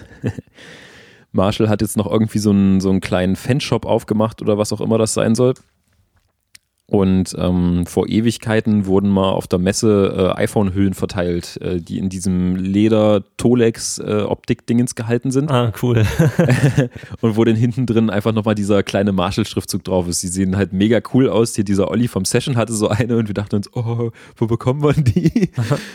Und ähm, ja, die gibt es jetzt halt irgendwie auf der Marshall-Website oder auf marshallheadphones.com oder wie auch immer das alles heißt zu kaufen und äh, die sieht ziemlich cool aus. Gibt's aber leider noch nicht fürs iPhone 6, aber brauch's eh fürs 5. Also, ah ja, ich sehe Ne? schon, ich sehe schon. genau. Witzig. Die ist auf jeden Fall cool und auch noch so ein, so ein nettes kleines Geschenk äh, für, für Marshall-Begeisterte zu Weihnachten. Ja. Na gut. Ja, So. dann haben wir jetzt ja auch die zwei Stunden wahrscheinlich schon voll. Ja, so ist es. Geschenkempfehlung abgeschlossen.